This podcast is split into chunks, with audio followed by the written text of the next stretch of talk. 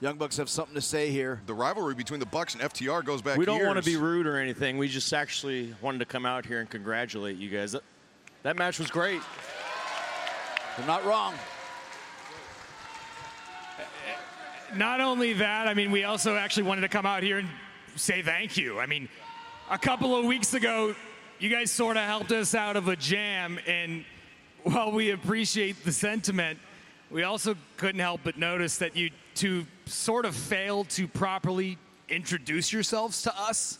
That's, that's, that's okay. That's okay. Si- Since, since we're all standing here in this ring right now, maybe we can do that thing right now, right? My name's Matt. This is my brother Nick. We've been carrying tag team wrestling solely on our backs for the past decade and a half. We're the best tag team in AEW. We're the Young Bucks.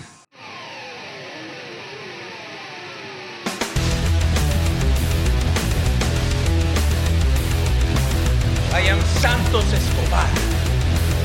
I'm the NXT Cruiserweight Champion. And no one can touch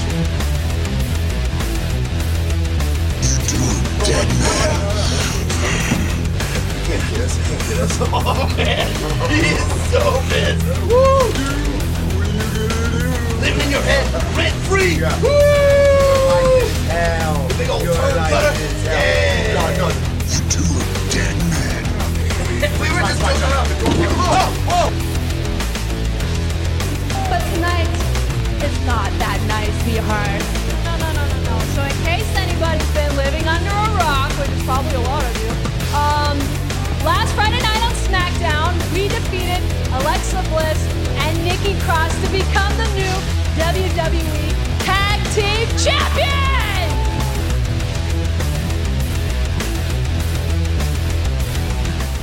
Saludos amigos y amigas fanáticos de la lucha libre. Les habla aquí JD, su pana que todas las semanas se sienta a ver cuánto programa de lucha hay en la televisión eh, de Estados Unidos para comentarlo aquí con ustedes. Eh, pero no me encuentro solo, se encuentra conmigo el señor detector de atorrantes, el señor Peyot. Yo lo único que tengo que decir es que tú eres bien bravo porque tú te sientas a las horas más random del mundo a ver cómo tú puedes ver un sábado como a las 3 de la tarde un SmackDown. De verdad que tú tienes serios problemas. Bueno, vamos a decir que hay mucho fast forward incluido cuando pasan algunas cosas. No me sorprendería para nada, de verdad. Para nada me sorprendería. Bueno, pero todo lo hacemos, ¿verdad? Por el amor a nuestros amigos que están pendientes a el Club Deportivo Podcast y queremos excusar a nuestro amigo eh, y hermano Luisito, ¿verdad? Tiene una situación familiar que está resolviendo. Estamos, ¿verdad? Esperando que las cosas salgan bien dentro de todo lo que está pasando. Así que Luisito, te enviamos un saludo. Así mismo es, papito Luisito, que te mejores, de verdad, que todo te salga bien, mano. Y pues sabes que aquí en el Club Deportivo esperamos con ansias locas tu regreso para destruirte aquí en público frente a la gente, como acostumbramos toda la semana. Dito, Dito, pobre Luisito. Anyway. No, pues. bueno, vamos a lo que a ti te gusta. Vamos a SmackDown, Peyot. No, no, a mí me encanta. Yo No sabes lo feliz. Tú eres loco. Es más, este, cuando venga este periodo eh, navideño, te voy a mandar a buscar una gorrita y una camisa que tenga el logo de SmackDown. brillante, que necesito un paño nuevo para lavar mi carro. Y más con las noticias que vimos hoy, que de hecho están en el Club Deportivo Podcast en, Oh, en facebook.com slash sdpodcast. Eh, eso lo publicamos a- hace un ratito, dependiendo cuando usted esté oyendo este podcast, pero salió directamente de WWE que ellos han decidido unificar los equipos creativos de SmackDown y de Raw y eh, el genio Bruce Pritchard, que escribe los libretos de SmackDown, ahora no solamente va a estar a cargo de SmackDown, sino que va a tomar eh, el liderato de la escritura de Raw. Paul Heyman se remueve del equipo de escritura y pasa solamente a ser talento en pantalla. Danos tu opinión, señor Peyot, de esa gran noticia. ¿Tú te imaginas? Ok. si a usted le gusta, si a usted le gusta SmackDown, primero de verdad tiene que verificar sus gustos. Eso ya es lo primero. Ahora tenemos a, a Bruce Priest, ese atorrante, ese tráfala. Ahora hasta la cargo, usted- lo que usted está viendo en SmackDown, usted va a ver también en Raw. No, estamos de plácemes y en victoria hoy por la emocionante noticia de que Bruce Prichard ahora encargado, todo lo encargado creativo de WWE y su equipo de trabajo mediocre. Ay, ay, ay. Bueno, vamos Esos a tomar ratings, a- mira, vamos- eso, escúchame. Estamos en qué? En junio. Mi gente, no se me sorprenda si de aquí a diciembre usted esté viendo uno- 1.4 en, en, en Raw y 1.7 en SmackDown. Lo escuchó aquí primero para que después ya no lo digan. Bueno. Eh, Bueno. to- tomamos apuesta de cuál va a ser el próximo ángulo de borracho de, o de o No, de por favor, sí, no. homeless o, Vamos a ver qué pasa a Roman Reigns cuando engaños amorosos en Raw. Esto es una novela. compl- Papi, esto es WWE en Netflix. Ya tú sabes. Netflix, chacho, lo tiraste de alto. Yo diría Televisa. Bueno, no, pero Netflix con esas películas que son como que, como que straight to DVD, como las de Miss, así. No, no, este, ¿cómo es que se llama este canal? Este, el canal que hace muchas películas de Navidad. Yo no sé. Anyway. Anyway. Así vamos. Así que eh, si usted le gustaba SmackDown hasta el día de hoy, pues usted está de pláceme. Si usted es como yo, que lamentablemente pues tengo que darle al frente a muchas secciones, pues Raw va a ser aún más difícil. Pero hablando de cosas difíciles, eh, SmackDown abrió con Jeff Hardy abriendo SmackDown diciendo que él era inocente, que lo dejaron ir del cuartel y pues dice que vieron un hombre con pelo y barba roja saliendo de la escena. ¿Quién será? Por supuesto, ¿Quién será, verdad? No sé quién podrá ser. salió Sheamus, eh, se pelearon y termina tirando a Jeff Hardy contra el plexiglass. Eh, y de hecho, oímos algo aún peor para esta semana, pero no lo vamos a comentar porque está la magia de la edición y quizás como se regó lo cambien, ojalá. Porque lo que oímos para esta semana, Peyote, está terriblito, Eh, terriblito. Eh, wow. Wow. Volvemos, mi gente, no, todas las semanas yo digo lo mismo. Usted va a decir que yo sueno como un disco rayado. WWE cada semana encuentra la forma de ponerse más basura. O cuando tú piensas, ok, ya esta gente no puede llegar más bajo, como hicieron la semana pasada con el asqueroso ángulo de Drake Maverick. Pues no. Si todo no, si todo no cambia, usted mañana, o sea, hoy viernes cuando lo esté escuchando, y usted quiere tener un manjar de televisión, de lucha libre en televisión, vea SmackDown. Y después, desde ahora yo le pido disculpas por lo que lo acabo de, de recomendar, pero yes, está bien complicado. Complicado, yo creo que es un poco cariñoso ese término con realmente lo que leímos, pero vamos a dejarlo aquí. La semana que viene, si no cambian el segmento y va como nosotros ya lo leímos, eh, estaremos diciéndole, se lo dijimos en el Club Deportivo Podcast. Anyway, eh, Otis le roba la corona a Corbin y tienen una lucha donde eh, Otis gana ah, por descalificación. No tengo nada que decir de eso, Peyot. ¿Algo que quieras comentar? El Money in the Bank winner. Nada más digo. Síguelo. Ay. Ay. Anyway, eh, Lacey Evans le, gana, le gana a la MVP de SmackDown, Sonia Deville. Y te acuerdas que yo la semana pasada le di un, un punto a este feudo de eh, Sonia y Lacey Evans Yes. eh, porque estaban transicionando a Sonia del feudo con Mandy.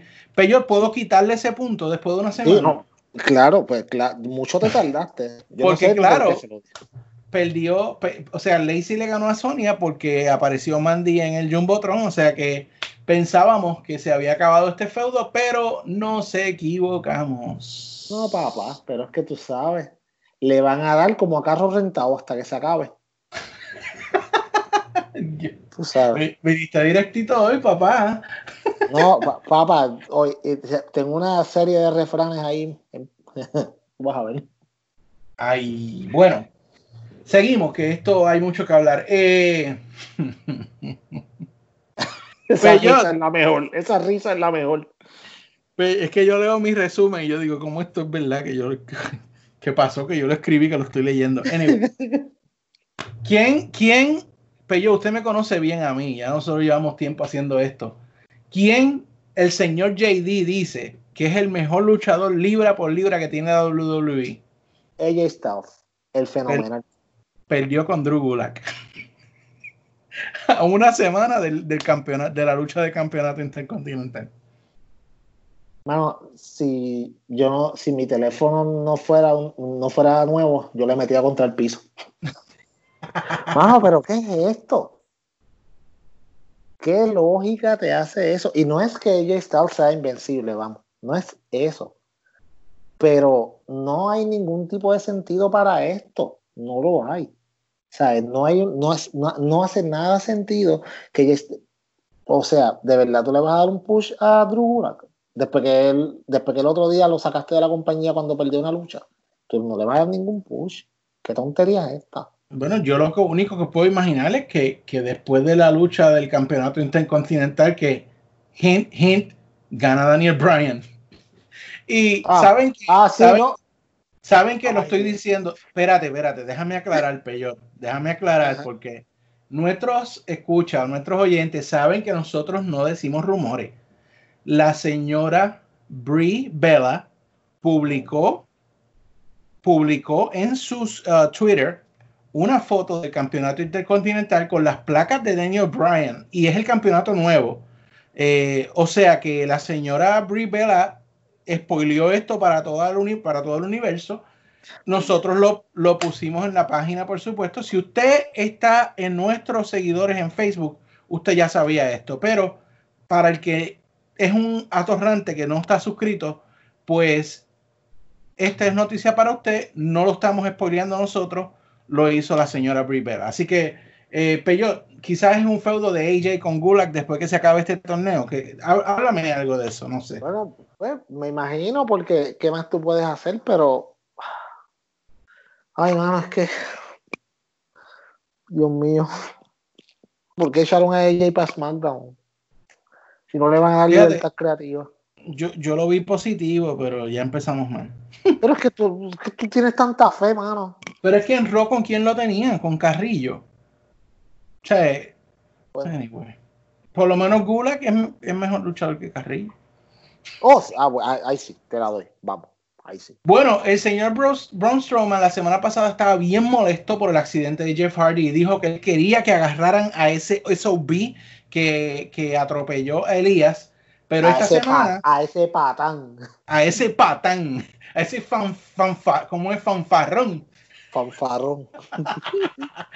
Anyway, eh, esta semana eh, estaba Missy Morrison en una van, estilo el show este de, de Ashton Kutcher, ¿cómo era que se llamaba? De bromas, este. eh, Ay, sí, el, el show, pero no me acuerdo el nombre. Qué bueno Ok. era, imagínate. como estos shows que hacen broma y están en una, en una van guardado, así estaba Missy Morrison. Y vino Braun Strowman y pues les dijo, You're dead man, o sea, los amenazó de muerte ante Televisión Nacional, eh, que ellos esta- eran hombres muertos. Y Tu vol- campeón. voltea la van de lado eh, donde está Missy Morrison, aunque me pareció muy curioso, Peyot, que aunque la van supuestamente estaba de lado, la cámara nunca se volteó de lado. Dios mío. ¿Tú has visto Bochamania? Claro, chacho, eso es lo mejor. Usted, atorrante que me escucha. Si tú no tienes nada que hacer, luego que escuches este episodio y vayas al Club Deportivo Podcast y te instruyas en lo que son verdaderas noticias de lucha libre, váyase a, YouTube y busque Bochamania para que se muera de la risa, de verdad. Fíjate si eso mismo me pareció, eso me parece un gran un clip candidato a Bochamania. No lo dudo que salga. Bueno, y si eso no fue poco, ¿verdad? Pues aquí es que viene el palo de la noche, Peyot. Ay, Y yo sé que tú vas a estar contento gozoso, alegre con esto que yo voy a decir. Bailey y Sasha derrotan a Alexa y a Nikki Cross por los campeonatos en pareja femenino. Fíjate, no está mal. ¿En serio? No, mano.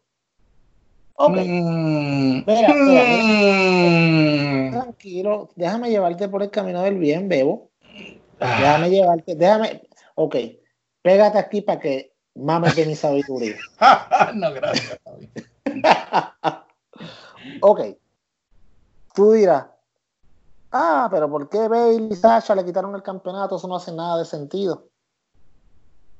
¿Qué estaban haciendo con el campeonato Alexa Bliss y, y la otra boba de Nikki Cross? Bueno, tenían un feudo con tus nenas en Raw.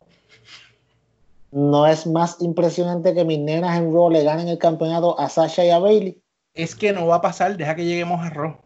Ay, pero es que, es que tú eres tan negativo. No, no va a pasar. Es más, voy, voy a brincar ahí porque es que lo amerita. Y qué sé. Negatividad Chavo, yo soy el dueño del, del podcast, así que. Ok, está Anyway. Charlotte y Ashka le ganaron a Bailey y Banks cuan- y, a, y a los Iconics cuando Ashka rindió precisamente a Billy Kay. Ok, pero eso, no- e- eso no significa que ellas van por el campeonato. Yo me atrevo a apostar aquí en este episodio del podcast junio, junio, estamos grabando en junio 11, 2020, que termina siendo Bailey y Sasha contra Charlotte y Asuka por los títulos en pareja femenino. Bueno, esa te la puedo comprar porque de verdad eh, WWE no puede ver la, no puede ver a Charlotte sin una correa en su, en su cintura.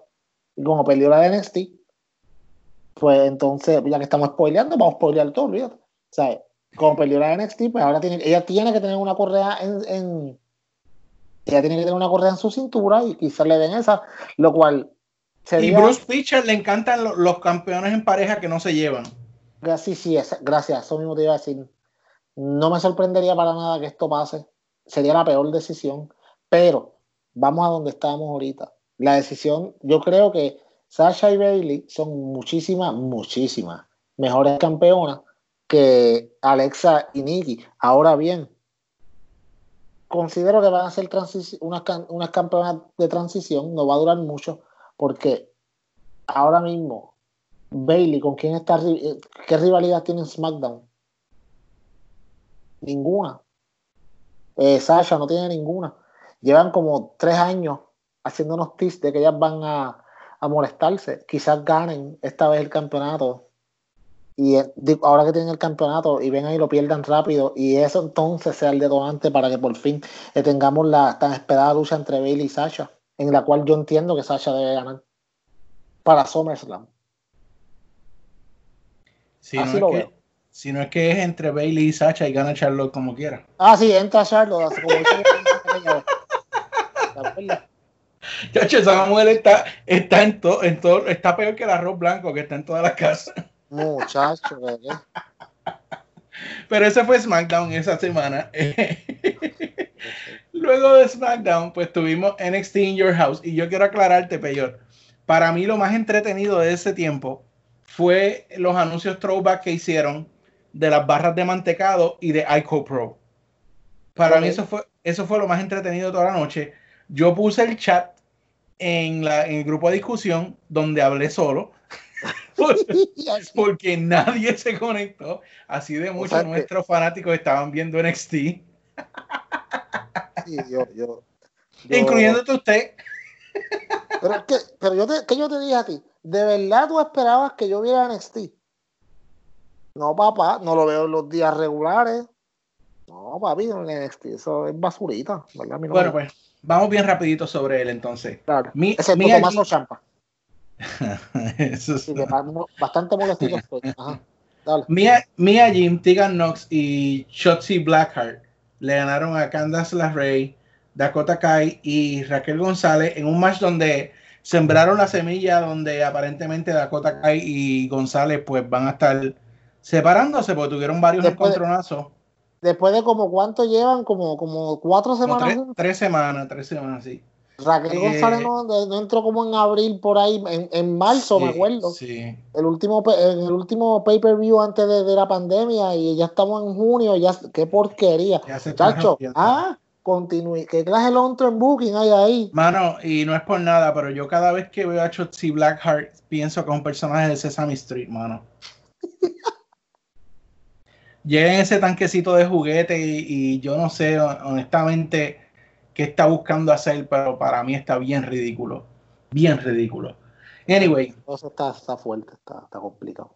Finn Balor le ganó a Damian Priest en una Finn lucha que, Balor, el, el irrelevante. Pero fíjate, tengo que decirlo, la lucha fue de las mejorcitas que ha dado Valor últimamente. Hay que darle mucho crédito a Damian Priest. ah, Orgullo boricua contra. y tengo que decir, soy fan de Damian Priest, lo tengo que aceptar. El muchacho eh, ha declarado y lo recalcan cada vez que es bien fanático de Razor Ramón, o sea, el tipo es muy inteligente y de hecho trata de hacer el Razor's Edge, le hizo el Razor's Edge en la esquina del ring a, a Finn Balor. Pero no un poco el bomb, ¿verdad? no, no, no, no, Razor's Edge, o sea, lo levanta en alzada y lo zumba.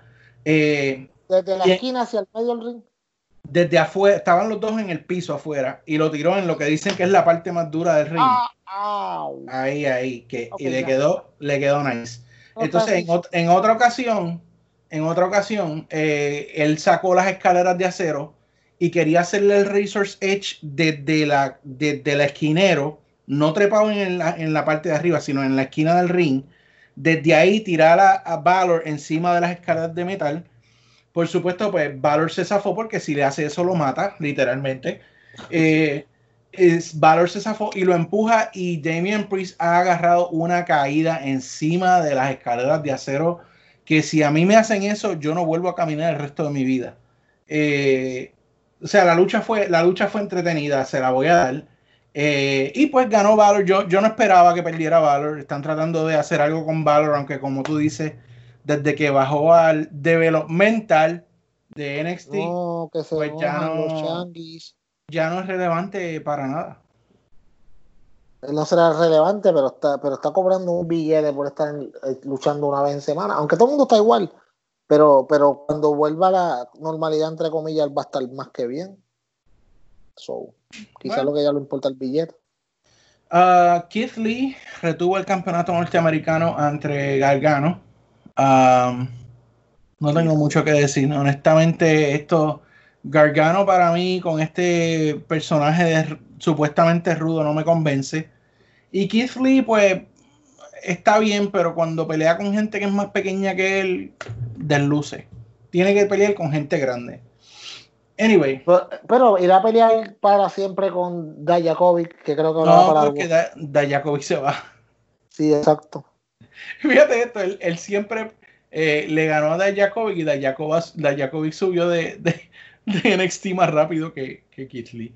Bueno, subió más rápido Dajakovic que Adam Cole, baby. eh, que lleva, que lleva como cuatro años en, en- en- Y morirá ahí. bueno, las par de semanas que le quedan. No, que los changuitos se enojan. No, pero dicen, dicen que él tiene 18 meses de contrato. Sí, sí, sí, sí, sí. Eso dijeron que ahora que le quedan 18 meses. Ah, ahora, ay, sí. Sí, eso, eso dijeron de WWE. No, él le quedan 18 meses de contrato. Bueno, no, que él firmó el año pasado. Perdóname. Primero que WWE el año pasado no estaba firmando gente a, a 18 meses. WWE firma, ellos cuando firmaban NXT, que Adam Cole firmó en el 2017 en agosto por tres años. Por eso es que se vence en el 2020. Y si él iba a hacer un, a renovar su contrato, y más el año pasado, que era cuando empezó All Elite, All Elite Wrestling, ellos estaban renovando contratos por cinco años. Porque a la torrante de Miss lo, lo, lo, lo contrataron hasta el 2024 y a Braun Strowman y al otro bobo de, de, de, de este, del eh, Jinder Mahal también. ¿Tú te crees que Tremenda, Adam- tremenda inversión. No, muchacho. Muchacho, que, que como, como está el dinero ahí, ¿ah? Que, que, ese, que return of investment monstruoso te están dando. Entonces, Chacho. es más Anyway, lo, lo que para mí fue lo mejor de la noche, y aunque tengo que aceptarlo, no me gusta que sigan haciendo eh, luchas cinemáticas, pero la hicieron bastante bien, solamente hubo una parte media cringy, que es en una parte al principio cuando empieza la pelea callejera entre eh, Velveteen Dream y Adam Cole, eh, que Adam Cole decide que él no quiere pelear y se trata de montar en un vehículo para irse. Velveteen Dream lo trata de sacar, le da los cristales, los cristales no rompieron por más duro que le dio. Eh, entonces se baja de ese carro, aparece una van y sale la muchacha y dice, alguien llama un Uber. Ay, Dios mío. Como que Adam Cole había llamado un Uber para irse para no pelear. Pero aparte de esa, de ese cringery del Sí, sí, principio. me imagino. Me imagino en el momento, como que dame un break, en lo que llamo un Uber, estamos peleando, pero dame un breakcito, espérate. Sí, eh, de- luego de ese cringery, cuando decidieron honestamente pelear, pues ahí se puso buena. Eh, por supuesto, apareció el resto de Undisputed Era, pero Dexter Loomis apareció y los metió en un, en un baúl de un vehículo.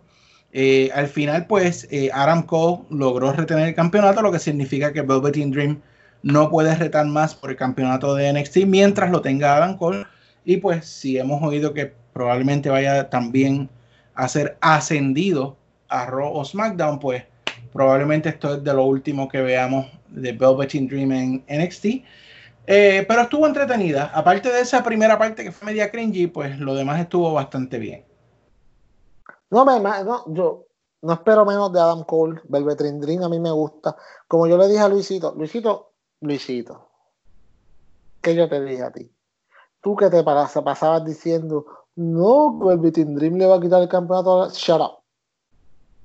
Velveteen Dream no le iba a qui- quitar.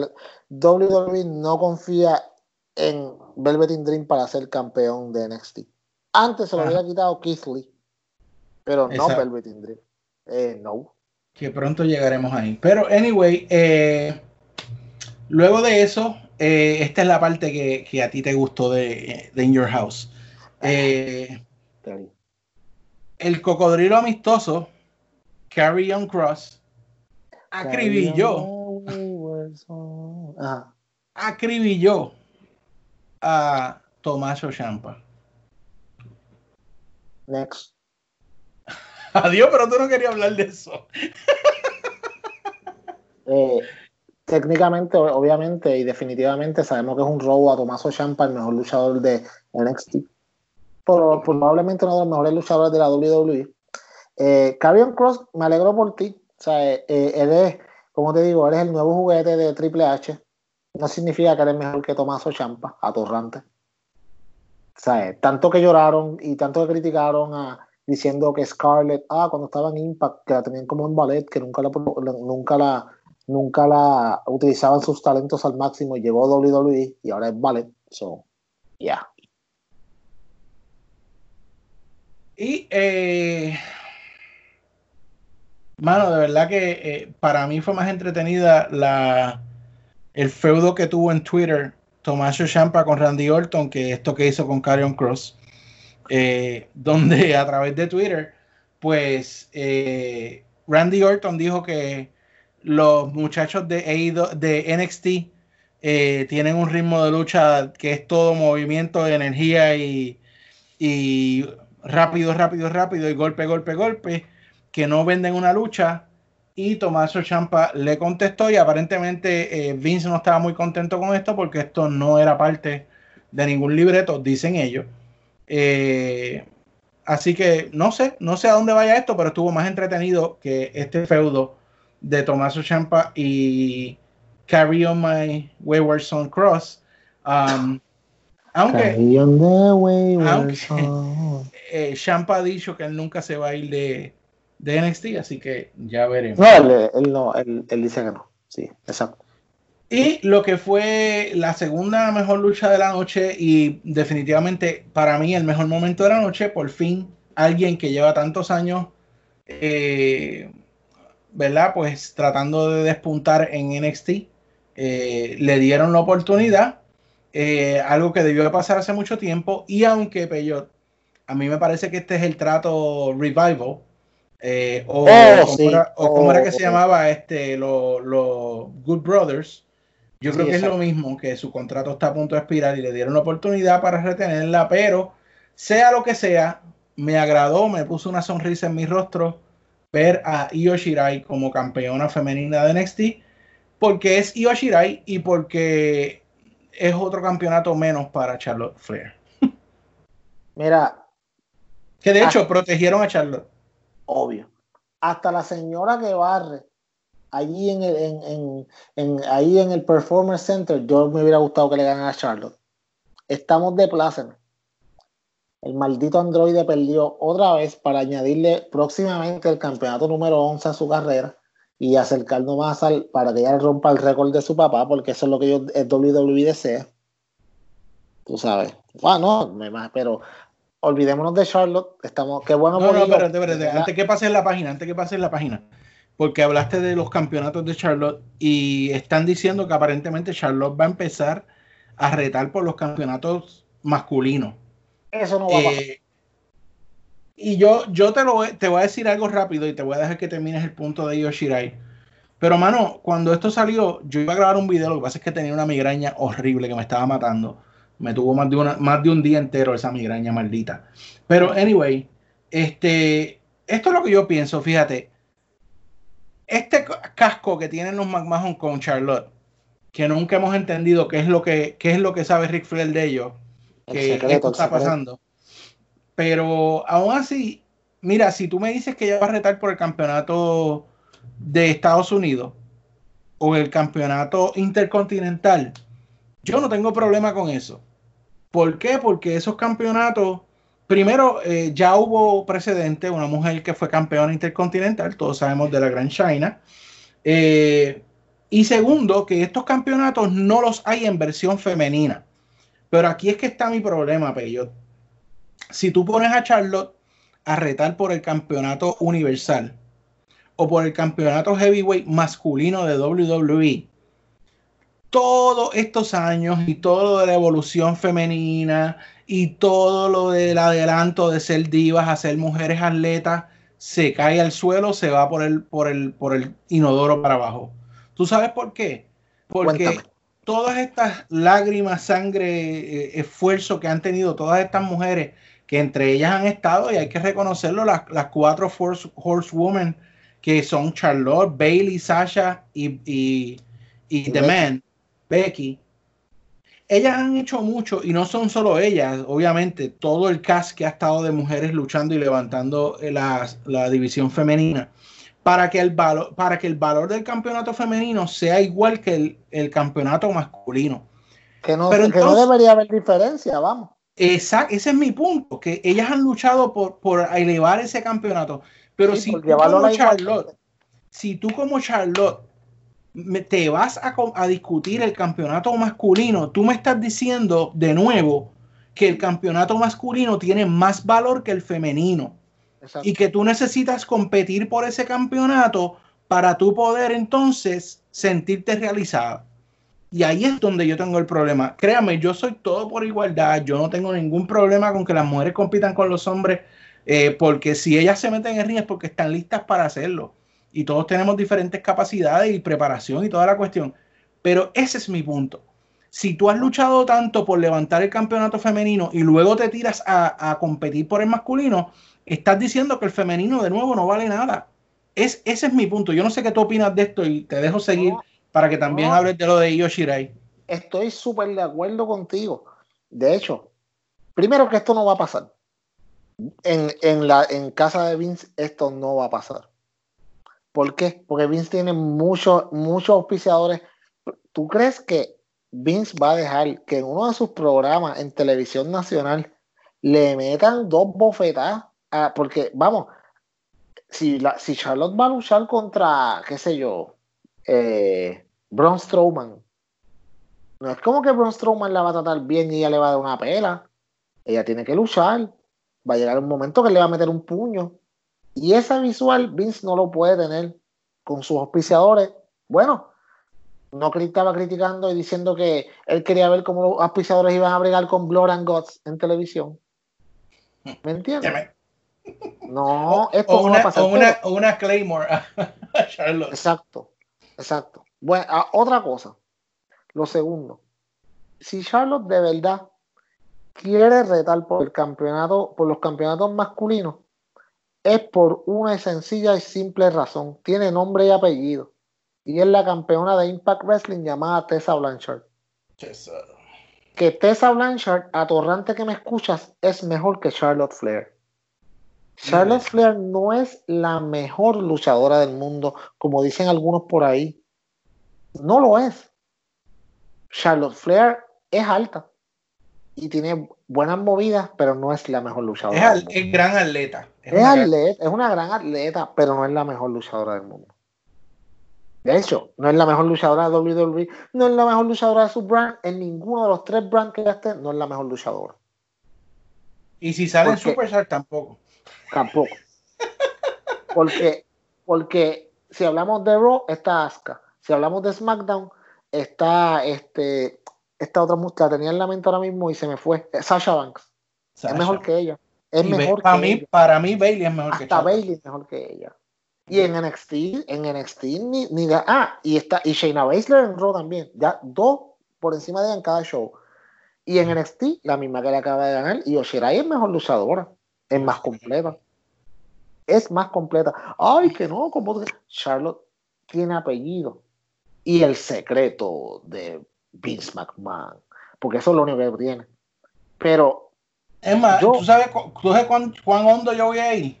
ajá. Tú sabes cómo yo me siento con esta persona. Y yo me atrevo a decir que Mia Jim es mejor que Charlotte. Ah, wow, ok. Ahí yo, ahí tú sí eres bravo, pero, pero, anyways, volviendo a lo que tú dijiste, no hay ninguna razón para que ella rete por el campeonato femenino, por masculino, perdóname. Porque, como tú dijiste, después que estuviste tanto tiempo, mano, no hace menos, hace un año atrás ustedes estaban main event en WrestleMania. Y eso es un logro. Es un logro donde quiera que sea. Entonces tú me dices a mí, ah, no, yo tengo que retar a los hombres, porque ya no hay ninguna mujer que. ¿Qué eso dice de tu división de mujeres? No, yo tengo que pelear con los hombres porque no hay ninguna mujer que ya yo, ya yo le he ganado a todas. ¿Me entiendes? Y eso no está bien. Eso, la disparidad que hay en la división de mujeres de la WWE es tan grande que están hablando de que Charlotte Flair posiblemente tenga que retar a hombres, que no tiene más personas que pueden ganarle. Eso.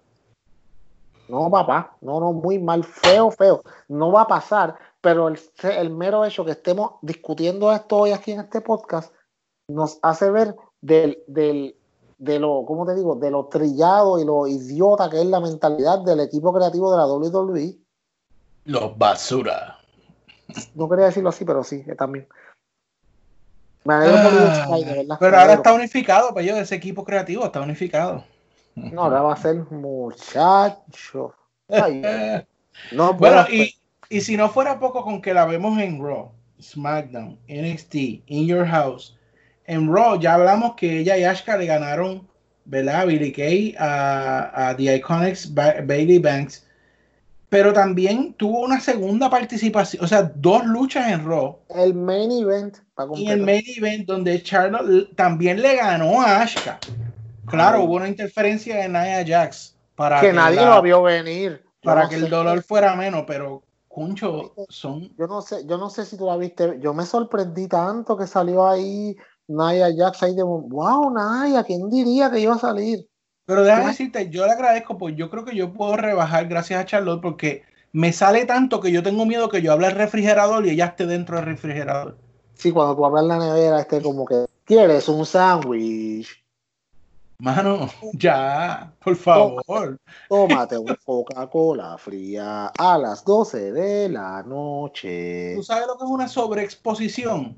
Tú, tú buscas ese término en el diccionario y sale la foto de Charlotte. Sale con sus dientes súper blancos, así, más blanco que la misma página del diccionario. Ay, Dios mío. Anyway, se nota que vine a descargarme de Charlotte aquí, anyway. Eh, hubo un update de la salud de Misterio que eh, Ay, Rollins estuvo en la mesa de comentarista. Para mí fue un Snorfest, no tengo nada más que decir. de momento Ah. salió Alistair Black de la nada, así como que wow. Sí, le dio un cantazo a Rollins y ahí eso dio paso a Black y Carrillo, que le vencieron a los discípulos de Rollins. Eh, aunque lue- luego, pues Rollins atacó y lograron dominar y le hicieron una paliza a Aleister Black. ¿Algo que quieras ¿con quién es añadir? el fe- ¿Con quién es el feudo? ¿Con Alistair Black o con Rey Mysterio? Yo no sé, mano. Exacto. Yo no sé.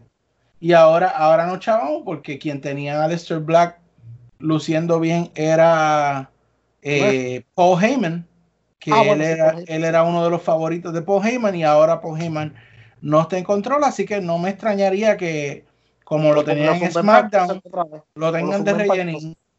O lo dar para el closet otra vez a Alistair Black a llamar gente. Sí, mano. Ay, Dios mío. Bueno, hubo un segmento de, yo no sé si era el Peep Show o el qué sé yo show, donde Christian eh, le habló fuerte a Edge para inspirarlo, para que, para que él sacara de adentro esa necesidad de ganarle a Orton. Así mismo. Qué basura. Ese era el, ese era el Adam que yo quería. Y después usa su nombre propio como para Sí, que sí, sea más real. Cuando los escritores dicen, no, hay que ser serio, dile el nombre verdadero. Sí, sí, rompe la cuarta pared, rómpela. Sí, cuando le dijo, Adam, ese era, el, eh, ese era lo que yo quería sacar de ti. Yo como que, cállate. Qué Qué porquería. Pero ahora viene algo mejor, peor. Ay, no. los Profes y los Raiders quedaron empate en un decatlón, donde hubo desde, desde eh, salto a lo alto con hasta competencia de baile, hasta eh, flipear los cops rojos. Wow, tremendo decatlón olímpico. Y quedaron empate. Yo no quiero hablar de eso, de verdad. A mí me da una vergüenza cuando yo escucho eso. Next. Andrade se convirtió en el retador número uno del campeonato de Estados Unidos para una lucha en Backlash, en una lucha triple threat donde él y eh, Garza estuvieron la mayoría, la mayor parte del tiempo dominando a Kevin Owens hasta que me lastimaron a la muñeca. Pero, ok. Te van a borrar. Ay, Dios. Mira, ok. Andrade se convirtió en el primer retador al campeonato de Estados Unidos que él mismo perdió. Que él mismo perdió, sí. No tenía un rematch clause. Bueno, no sé porque eso lo habían quitado, luego lo pusieron de nuevo, no sé si lo quitaron de nuevo, o sea, yo no, no, ah, no, yo no sé. Sí, mejor no, no- si te pones a buscarle la lógica a esto, de verdad que te va a dar un dolor de cabeza de nuevo. No, no, no, migraña no. que ya son, Está mejor no la busques, olvídate. No, no, está bien, así. Pero lo que sí me di cuenta y se vio claramente después que me lastimaron a la muñeca. Ay, eh, empezaron a pelearse entre ellos, Garza y Andrade, lo que pues, por supuesto, da a aparentar que en algún momento ellos pueden eh, empezar a, a pelearse otra vez y a tener una, un feudo entre ellos, porque claro, nunca podemos tener latinos juntos sin que se peleen entre ellos. Eh, Kurt Para mí Angle, Para mí es un error, mano, de verdad. Separar a esos dos muchachos. claro, claro. Yo los sí. dejo juntos y, los y los dejo que se hagan campeones en pareja. Y por lo menos, sea, ok, Angel Garza tiene mucha carisma, no se le quita. Eh, by the way, eso que están diciendo por ahí de que ay, el próximo guerrero, ah, no. Eh, Eso pero, lo dije yo primero aquí y me sostengo. Bueno, pero tú, tú no, no seas atorrante contra. No soy atorrante. Estás diciendo Dame, disparate. dame aquí. tiempo, dame tiempo, Que dame tú tiempo. estás diciendo disparate. Aquí la gente se va a creer eso. No, no- no caso lo que dice Garza, JJ. yo te apoyo, Garza. Yo, yo soy fanático tuyo, aunque Peyot no le guste. Yo no, dije, yo no dije que yo no era fanático, pero no va a ser el próximo Eddie Guerrero. ¿Qué te pasa? Bueno. ¿Tú estás bien? ¿Qué tú tomaste en estos días? Mira, Luisito, ¿dónde está Luisito? que Luisito también, Luisito Milloneta también. Mira, no, mira, yo los veo, pero ok, Garza, como para donde, para donde iba, Garza es una persona, que aunque tenga así mucha carisma, pero todavía Garza está verde. Garza, si tú te fijas en, la- en las luchas de Garza, él pierde mucho cue de cámara. Tú lo ves que la mitad de las veces tú le ves una pierna, un brazo, pero no, él se mueve tan rápido que no logras, no, no logra pelear para la cámara. Y en WWE Claro. eso es vital. Entonces, si ellos lo ponen de campeones de Estados, de, de Estados Unidos, campeones en pareja, primero que serían unos excelentes campeones y los tendrían un buen tiempo. Y Pero- entonces, entonces, eventualmente los rompe y entonces eh, la Celina Vega decide quedarse con uno de los dos que Conmigo. vuelvo y digo, debería ser nuevamente Andrade. Y entonces, ya al tiempo, estamos hablando en meses más, mucho por ahí para abajo. Qué sé yo, quizás para el Royal Rumble. Finalmente, entonces, le deja el match entre ellos dos, qué sé yo, para, para, para WrestleMania o algo así. Mano, yo, mano, yo pagaría por ver a esos dos hombres en, una. Ok, ¿qué pasa? No, yo bueno, pero Peyor, Peyor, recuerda, recuerda, Garza no se graduó de NXT. Garza subió de NXT por una necesidad. Igual que, que Austin Theory, eso yo te entiendo. Y Carrillo. Con más razón. Con más razón. Con más razón es que deben de darle tiempo, mano, denle ese campeonato, que, o sea, que aprendan bien a lo que tienen que hacer en la, tele, en la televisión. Mano, denle un, denle un Booking, mano, eso no es tan difícil. Esa, eso se escribe solo, JD. Y que me demuestren al final del día, mano, que, que en una lucha espectacular, eh, Angel Garza se convierta en lo que en, en, la tontería esa que tú dices que el próximo Rey Misterio. ¿sí? Rey Misterio no, Eddie Guerrero. No, pero no. no ya, ya, pronto, pronto vamos a hablar de lo del próximo Rey Misterio. Ya me Ay, no, Dios mío, ahí a mí se me olvida. Dale, dale. Bueno, tú me das el cue, papá. Usted, dale, zumba, zumba, dale, dime, dime. Bueno, eh, Kurt Angle sale en una promoción diciendo de sus grandes luchas y cómo él cree que esta, la mejor grande lucha de todos los tiempos, la va a ganar Edge. Dios mío, qué basura. Ay, Dios. Wow, que hay que ser bien bravo. Yo pensé cuando le hicieron la entrevista en la parte de Randy Orton a Charlie, a Charlie Caruso, que le iba a decir, mira, por la estupidez que tú dijiste en el problema que nos han metido a Edge a mí deberías disculparte en televisión nacional o algo. Pero obviamente no van a hacer eso porque WWE nos quiere hacer pensar que de verdad Randy Orton y Edge nos van a dar la mejor lucha en la historia. Ay, Dios mío. Que de hecho, eh, eh, acuérdate que Edge dijo que en una entrevista esta semana que él no estaba de acuerdo con eso. Porque va a estar de acuerdo muchas cosas, ¿sabes? Pero si él sabe, como tú eres loco, pero es que imagínate, es como si a ti te digan, tú estás en la escuela, tú no sabes, tú no sepas cantar nada y te digan que tú tienes que cantar frente a toda la escuela. Pues, pues, pues no, no, tenemos no el mejor cantante del mundo. No eso, que vas a hacer la el mejor performance de una canción en toda la historia. Y que te va a decir, Jay, el mejor cantante, el prodigio, y tú como que, ajá, yo no sé cantar tanto. no, no, pero lo hacer. Ay, Dios mío cantes peor que el reggaetonero de eso que canta con ah, Anyway. Eh, Drew le cayó de sorpresa al MVP Launch, o sea, tuvimos un segundo segmento de, de TV show en Raw. Eh, además del Christian Peep Show, whatever, pues tuvimos el MVP Launch again. Y eh, MVP iba a llamar a Lashley, pero salió Drew McIntyre. Tuvieron una breve discusión verbal. le aplica el Claymore a MVP como por cuarta semana corrida.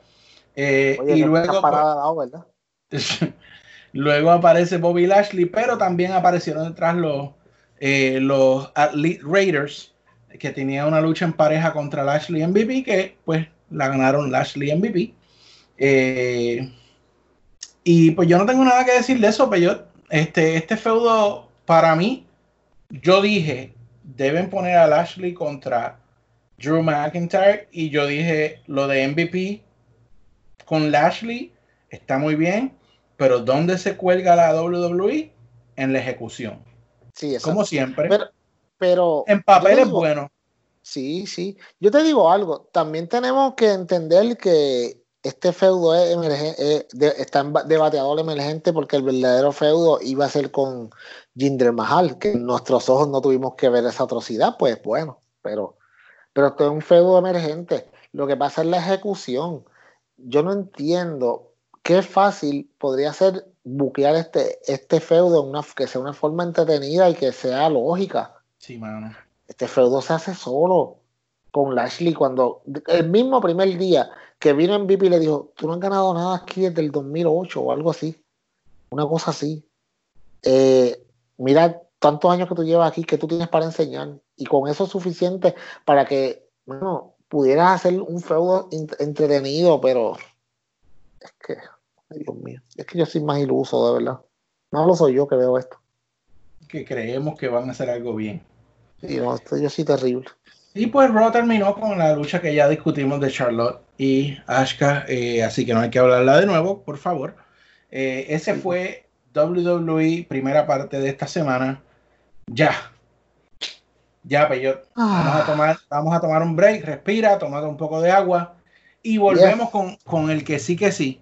Ay, ay, ay. AEW Dynamite de camino a Fighter Fest. Uy, Qué- papá, como está ese bill, papá. Wow, vamos a hablar de eso. Bueno, aquel. pero Peyot, yo vi unos atorrantitos por ahí diciendo que no construyeron feudo. Papi, yo te voy a decir una cosa, yo te voy a decir una cosa. Hay gente que de verdad le deberían quitar el acceso a internet. Es que mira.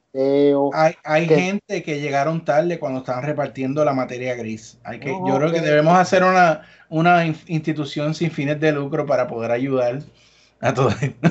No, no, hay gente que son brutas. Eso es. Bueno, pues con ese pensamiento tan profundo, volvemos en un segundo. Saludos amigos, les habla JD, uno de los hosts de la nueva alternativa para lucha libre en español, ECD Podcast, el Club Deportivo Podcast, donde junto con mis amigos Peyot y Luisito hablamos todas las semanas el resumen de lo que ha pasado en los shows principales de la lucha libre como WWE SmackDown Raw, eh, AEW Dynamite NXT y los shows de pay-per-view semanales. Así que nos puedes encontrar bajo el handle de ECD Podcast eh, en diferentes medios donde nos puedes escuchar tanto como el medio de Spotify, nos puedes escuchar también a través de YouTube, tenemos nuestro canal donde puedes escuchar el podcast, también estamos en Stitcher, nos encontramos también en el medio de Google Play, donde puedes escucharnos en Play Music, en iTunes para todos aquellos fanáticos de Apple, estamos ahí también. También nos encontramos en, por supuesto, Facebook SD Podcast y Twitter SD Podcast y por supuesto nuestra página web www.sdpodcast.com. Así que te esperamos, suscríbete, dale like y gozarás con nosotros el resumen semanal de la lucha libre. Te voy a decir tres letras, Peyot. Dila. FTR. Ah, no, porque tú, tú, tú eres, tú eres, tú eres, tú eres mi pana. Tú eres como, ok, como, como, como cuando la mujer tuya quiere que tú le compres algo bien caro y sabe exactamente qué hacer para que tú te pongas feliz para que se lo compre. A brother from another mother. Sí, pero sí, exacto. Yo no entiendo, mano, ¿cómo tú me puedes hacer tan feliz en esta grabación tan rápido? Yo te voy a decir, te voy a decir una sola oración y te voy a dejar para que tú discutas el resto de esta lucha que tuvieron para abrir Dynamite, FTR contra Butcher y Blade. Yo te voy a decir una sola oración, Peyot. Ajá. La entrada nada más de Ay, ay, ay. FTR es mejor que todo lo que hicieron Revival como el, como el gimmick de Revival. ¿Qué, qué? Yo no esperaba que salieran con la guagua. Yo pensé que era aquel día nada más. Mano, ok. Ellos se ven como que, tú sabes, en las películas que llegan estos tipos a, la- a, la- a las barras cuando hay pelea y tú sabes que, ok, estos tipos le van, le van a partir la madre a todo el que está aquí adentro y ya. Ellos son así, mano. Ellos son así, mano. Ese, Como, ta- ese como de- Tango y Cash. Como Tango y Cash. Sí, exacto. Ese tipo de personajes de que ellos entraron, destruyeron, patearon traseros y se fueron. Mano, ok.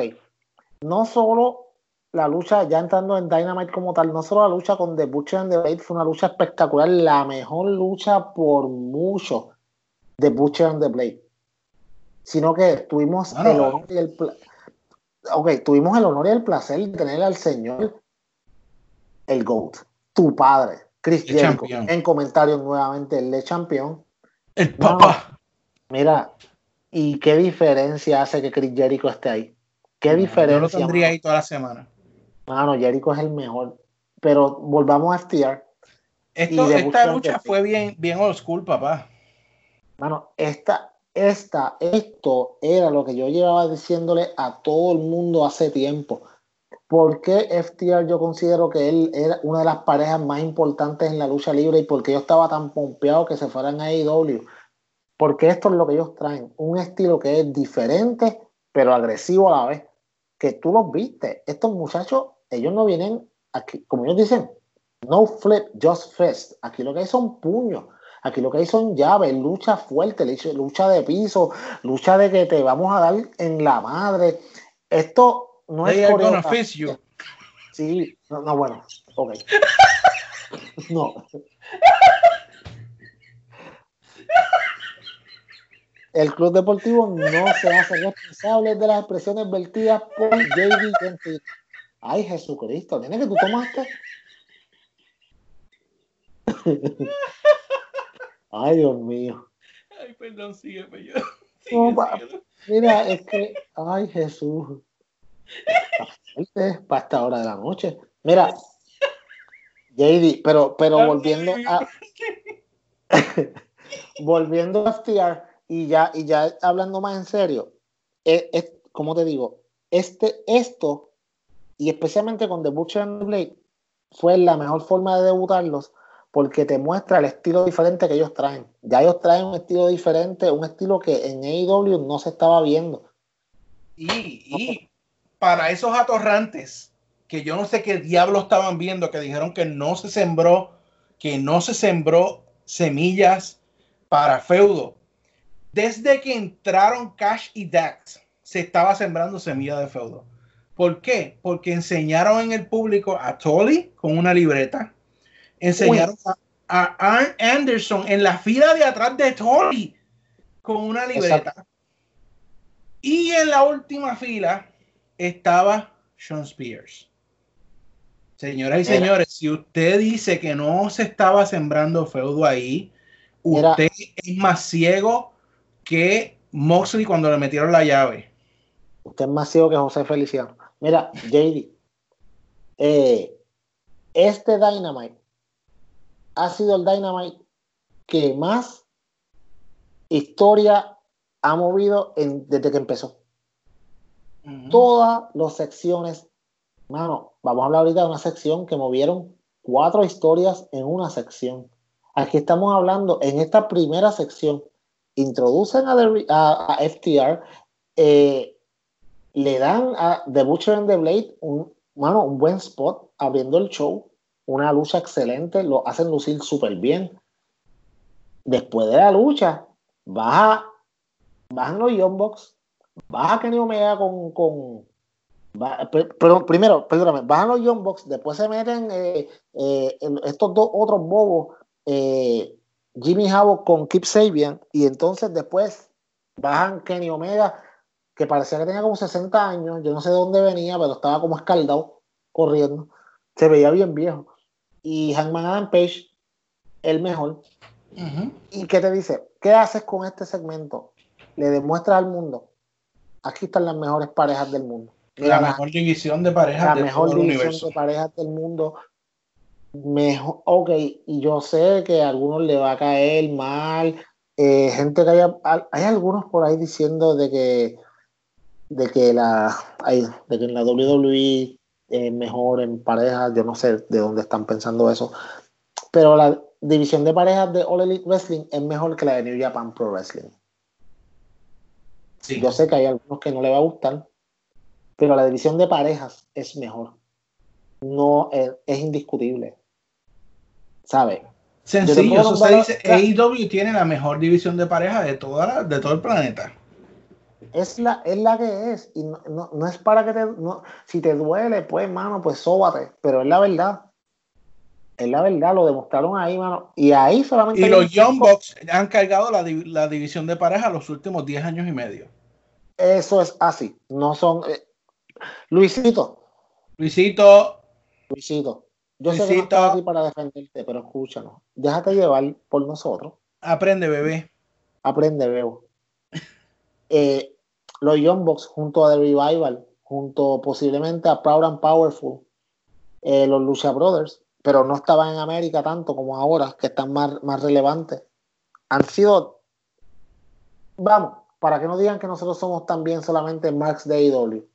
Yo podría poner ahí de WWE a los usos. Los uso, Sí, yo estoy de acuerdo.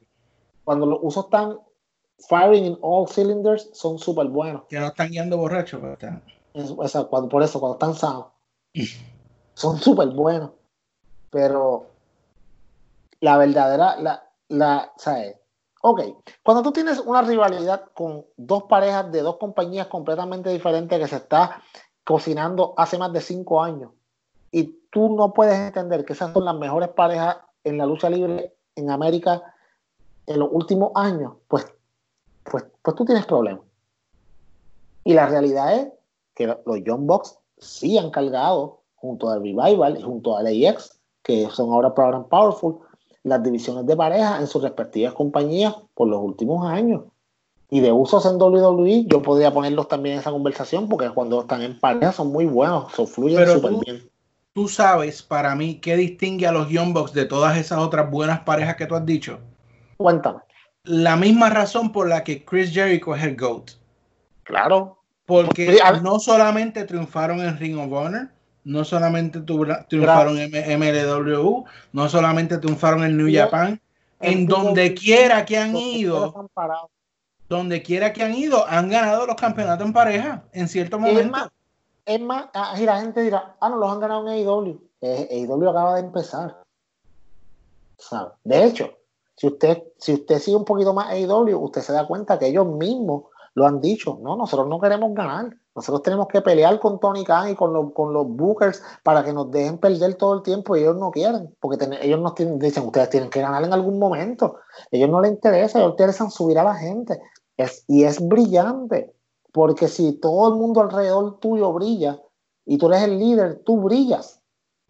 No necesitas tener el campeonato. ¿Sabes? Y la gente hablaba mucho de FTR diciendo ah, que ellos son muy buenos, pero nunca se han probado. ¿Sabes qué? Como, dije, como dijo Cash, dijo, perdóname, sí, no, como dijo Dash, él dijo, mira, ¿sabes qué? Dijo, acabamos de llegar aquí y ahora es que de verdad es que esto se pone bueno. Aquí es que vamos a probar. Esta, la- este es el pinnacle de la lucha libre, este es el pinnacle de tag team wrestling en el mundo. Y ahora, y ahora es que ellos se van a probar de verdad. Y yo, mano, yo no dudo que ellos vayan a ser campeones.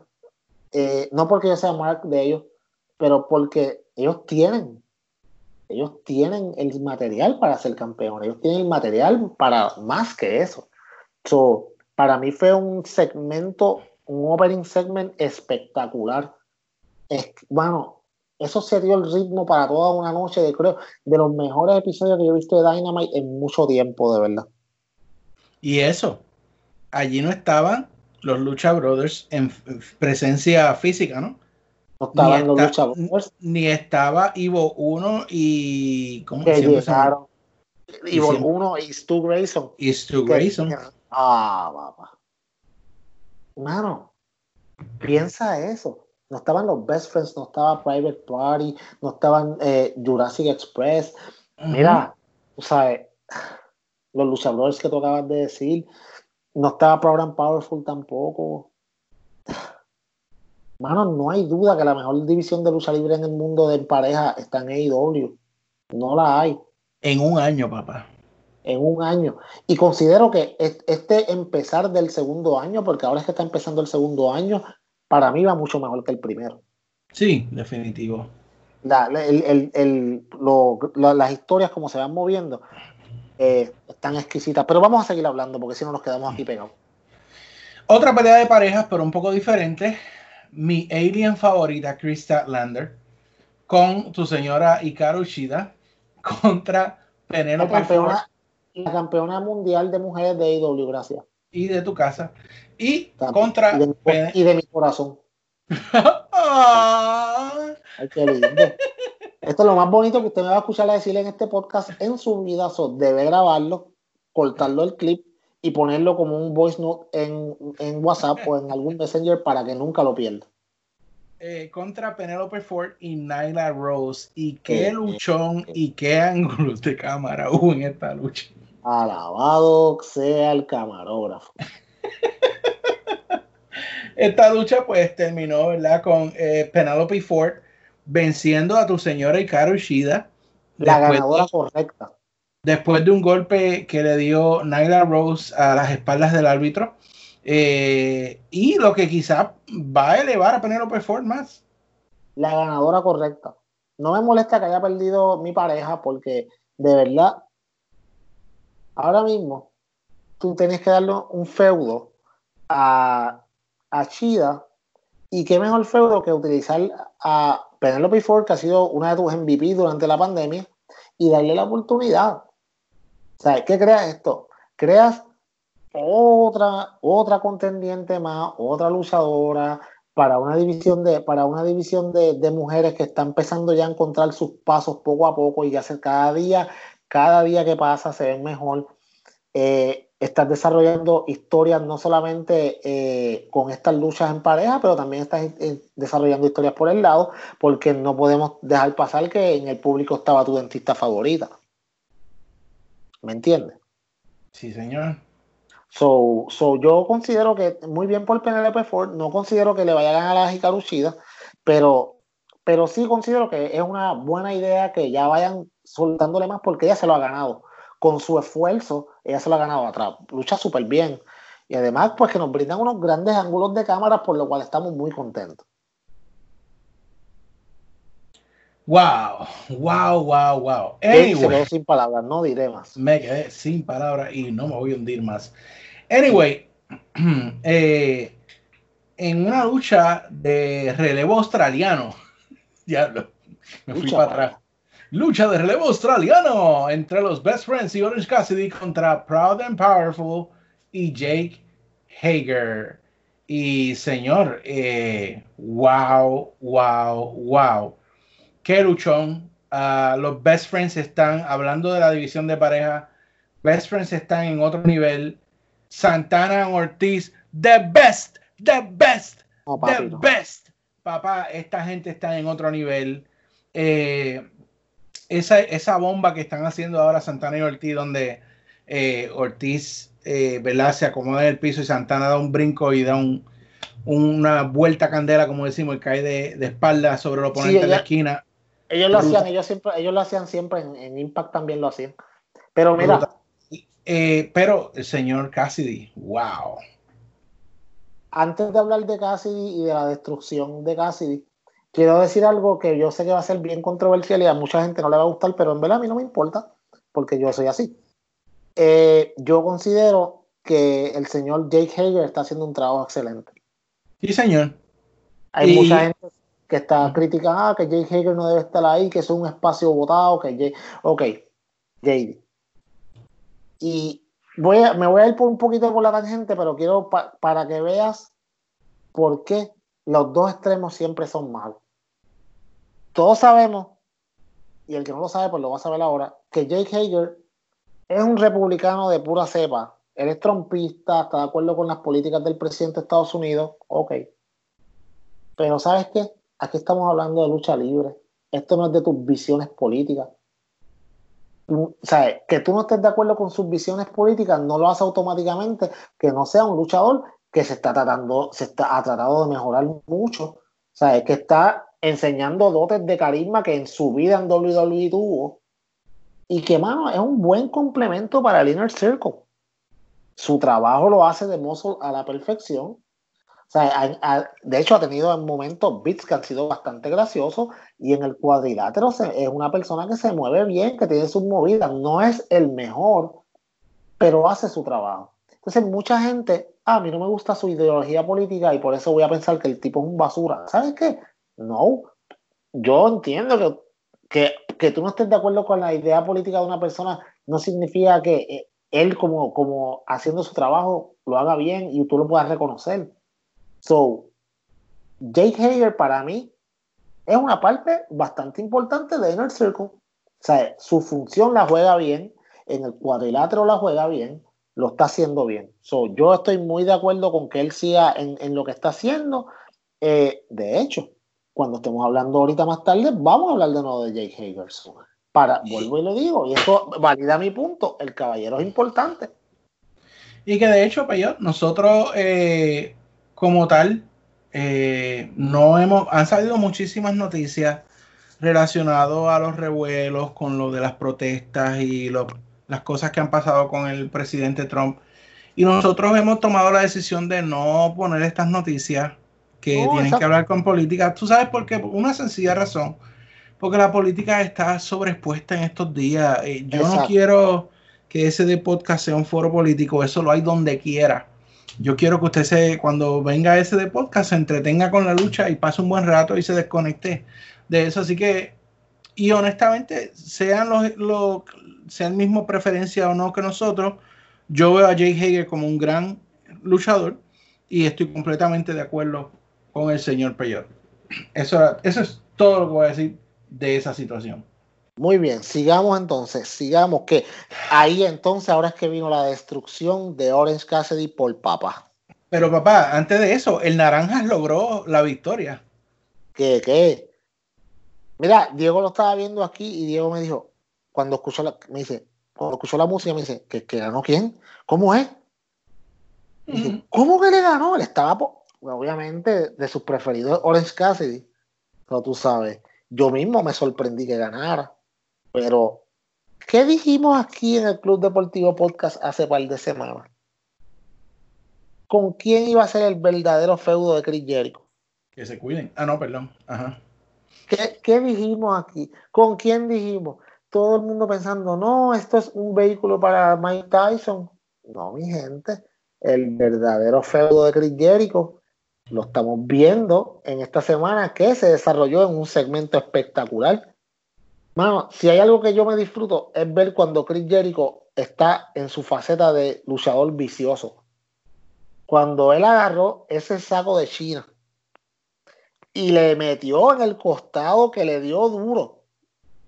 Que tú, tú si tú te fijas en la cara de Orange Cassidy, lo miró como que, como que papi, bájale dos. O sea, duro.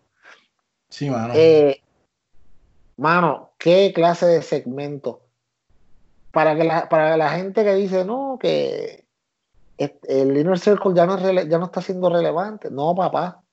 El Inner Circle, por eso ganó la facción del año el año pasado aquí en los premios en, el SD Podcast. Porque esto es una facción de verdad. Esto no es un grupito de personas que se unen y al par de meses lo rompen. Y esta gente lleva ya más de un año en- e- y están haciendo su trabajo excelentemente y arrollando a todo el que se meta al medio en su paso. Eh, me encantó la pela que le dieron ahora Cassidy fue, me la disfruté Sí. demasiado mucho. ¿Verdad? Pues yo eh, pienso que Orange, espero que de esta, ese muchacho haga el esfuerzo, ¿verdad? Por lo menos por obtener algo de venganza del Inner Circle. Pero siendo cantazo que le dieron.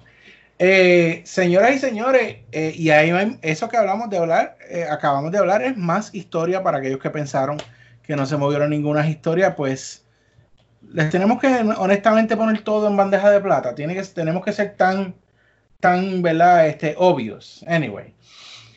Seguimos, porque si no, ¿verdad? Pues nos quedamos estancados. Así que luego de eso, otra historia más, pero es más, dos historias más surgieron de esta próxima lucha. El Spanish God, Sammy Guevara, contra. Boom Boom Cabana. Eh, y wow, Esto. wow, wow. Hit me up, Scooter. Mira, el Hit Me Up Mobile está monstruoso, ¿verdad? Cuando se lo tiró al piso y él como que, ¿qué tú haces? ¿Cómo que tú me vas a tirar esto al piso? O sea, eh, ok. Esta lucha fue una lucha bien importante. De hecho, yo podría decir que fue una de las luchas más importantes de la noche. Porque ahorita estamos hablando de un segmento que movía historias. Este segmento movió como cuatro historias diferentes. Primero que nada, obviamente la historia que está corriendo de, de el Dark Order, que reclutando a Colt Cabana, pero con la esta semana tuvimos la agradable sorpresa que yo no me esperaba. Y mano, si tú me, tú me conoces, sabes que me estoy sonriendo. De por fin ver a todo el Dark Order completo. Con el regreso de Evil 1 y Grayson. Y reclutando a Alan Y Angels, number a Alan five. Angels como number 5, una excelente firma de parte de AEW. Dark Una Order. excelente Ujú. firma. Eh, que de hecho, eh, obviamente aquí en el Club Deportivo Podcast se dijo, JD lo está Lo diciendo. habíamos dicho, por su No, claro. Pero, eh, No, imagínate. Eh, mano, además de eso, tenemos lo que para mí fue lo super más gracioso, pero a la misma vez interesante, que fue como Jeff Hardy, se perdón, Matt, Matt Hardy, se Jeff Hardy, escucha, vaya, se convirtió en las, en, en las diferentes, en, en sus diferentes vessels en, el, en la misma televisión contra Sammy Guevara Y ahora sí que And sí. that's a fact. Ahora sí que sí. Tiraron, esto no fue una pullita ni una indirecta. Aquí tiraron la primera, la primer, el primer hint de lo que va a ser uno de los más grandes, apunte para que después ya no lo digan, de los más grandes baby faces en todo AEW, con Sammy Guevara y Matt Hardy tirándole la duda y diciéndole, tú estarías mejor sin Chris Jericho. Wow, mi pana. Pero eh, no quiero quitar, o sea, la lucha fue muy buena, por supuesto. Eh, Boom Boom es tremendo luchador. eh, Es que él siempre ha nosotros lo sabíamos, eh, pero para aquellos que no lo conocían, pues, ¿verdad? Pues para que lo vean.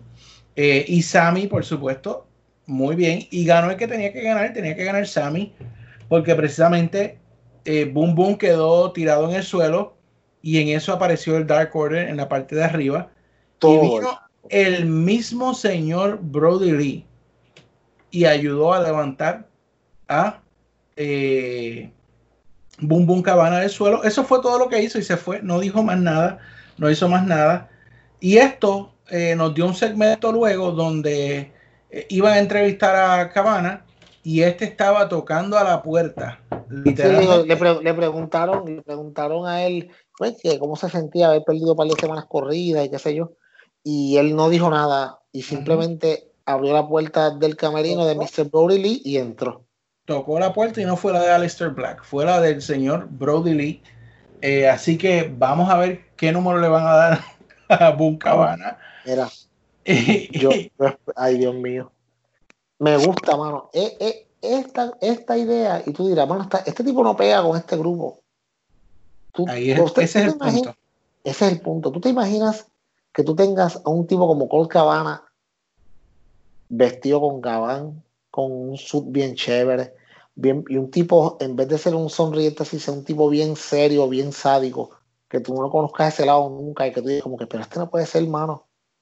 ¿Tú te imaginas cómo, y como llevamos aquí diciendo hace tiempo, Dark Order necesita añadir, necesitaba añadir una figura que sea importante a su grupo? Y qué mejor que, y qué mejor que Colt Cabana, que en verdad estaba perdido en el espacio. Él estaba sin feudo. So, que se una al Dark Order para mí sería excelente. La historia la puede llevar por tantos lados diferentes también. Sí, y, y- de hecho, eh, era lo que yo estaba diciendo, que eso es lo más in- interesante de todo, el hecho de que le cambien ese personaje, eh, es lo para mí lo más genial de todo esto. Eh, pero no terminó ahí la- lo de la historia, hablaste de lo de Matt, haciéndole el llamado a Sammy Guevara, diciéndole de que él, eh, ¿verdad? Estaría mejor sin Jericho, que de hecho lo que le respondió Sammy fue tremendo. ¿Cómo voy a confiar en alguien que me ha tratado de matar dos veces? Sí. Este, pero estuvo muy bueno, eh, se sembraron muchas cosas aquí y yo creo que esta gente siempre está pensando en un booking a largo plazo y eso es lo más que me gusta. Hablando de eso, tuvimos una promo de la doctora favorita de América, Britt Baker, hablando de su, de su recuperación y cuál es el proceso y por qué ella tiene que ser la eh, role model de AEW. Y no solamente eso, para aquellos que se atrevieron a decir que no se estaba vendiendo historia, ella dijo que ella no sabía cómo eh, eh, esta muchacha, la- ¿cómo se llama ella? Big Swole. Swole hablaba tanto de sus struggles cuando ella había tenido que coger clases de trigonometría, que ella las tuvo que coger y eran muy difíciles. Eso Sí, es un struggle. O sea, Sí, esas enfermedades de Swole no eran nada al lado de, su, de sus clases para ella lograr ¿verdad? su eh, objetivo de universidad. Así que eh, ella sigue ¿verdad? vendiendo, a pesar de que está en una silla, este feudo que sabemos que cuando ella vuelva, Swole y ella tienen que verse las caras en una lucha genial en AEW. Y no solamente eso, tuvimos otra oportunidad donde vimos al eh, stand de micrófono humano, eh, Tony Schiavone, que iba a entrevistar a Billy, que no puede usar el gun por motivos de que WWE eh, son obsesivos sí. compulsivos. Lo iba a entrevistar, pero llega el señor MJF y le dice, no, no, perdóname, eh, párate ahí con el micrófono, como es tu trabajo, sosténlo para que yo pueda hablar. Y él empieza a hablar de cómo él es mejor que todos los que están ahí, que lo difícil es que no le dan la oportunidad a él por un campeonato y se la dan a otros cuando él ha vencido a todo el mundo, está invicto por hace un año y que no hay nadie, nadie en ese roster que pueda ganarle. Eh, a lo que Billy le dice, bueno, pero lo trata de interrumpir. Y luego NJF en su genialidad le dice, perdóname Billy, antes que sigas trayendo más hijos para tratar de colarlos aquí. Uy. Sí, porque estaba el otro, el otro hijo de él también. Sí, mano. Eh, a lo que Billy pues tomó ofensa y pues trató de ponerle las manos encima, pero por supuesto NJF llamó a Warlock. Warlock, Warlock. Ajá. Eh, y todo esto, pues, además de levantar mi interés en un feudo de Billy Gunn, lo que no pasaba desde hace como 15 años, eh, pues pone una lucha para la semana que viene entre MJF y Billy. Y para mí es genial porque hay que mantener a MJF luchando de vez en cuando y de cuando en vez. Eh, y por supuesto dándole estas oportunidades de promo que es algo que él excede de manera genial. ¿Algo que quieras añadir, Peyo? Eh, usted, si usted vio este segmento, usted está viendo al próximo campeón de AEW, el señor MJF. So, disfrútelo que no tiene el campeonato porque él va a ser el próximo campeón. Mm, y tú, Luisito, están empeñados en eso. Ay, ay, ay.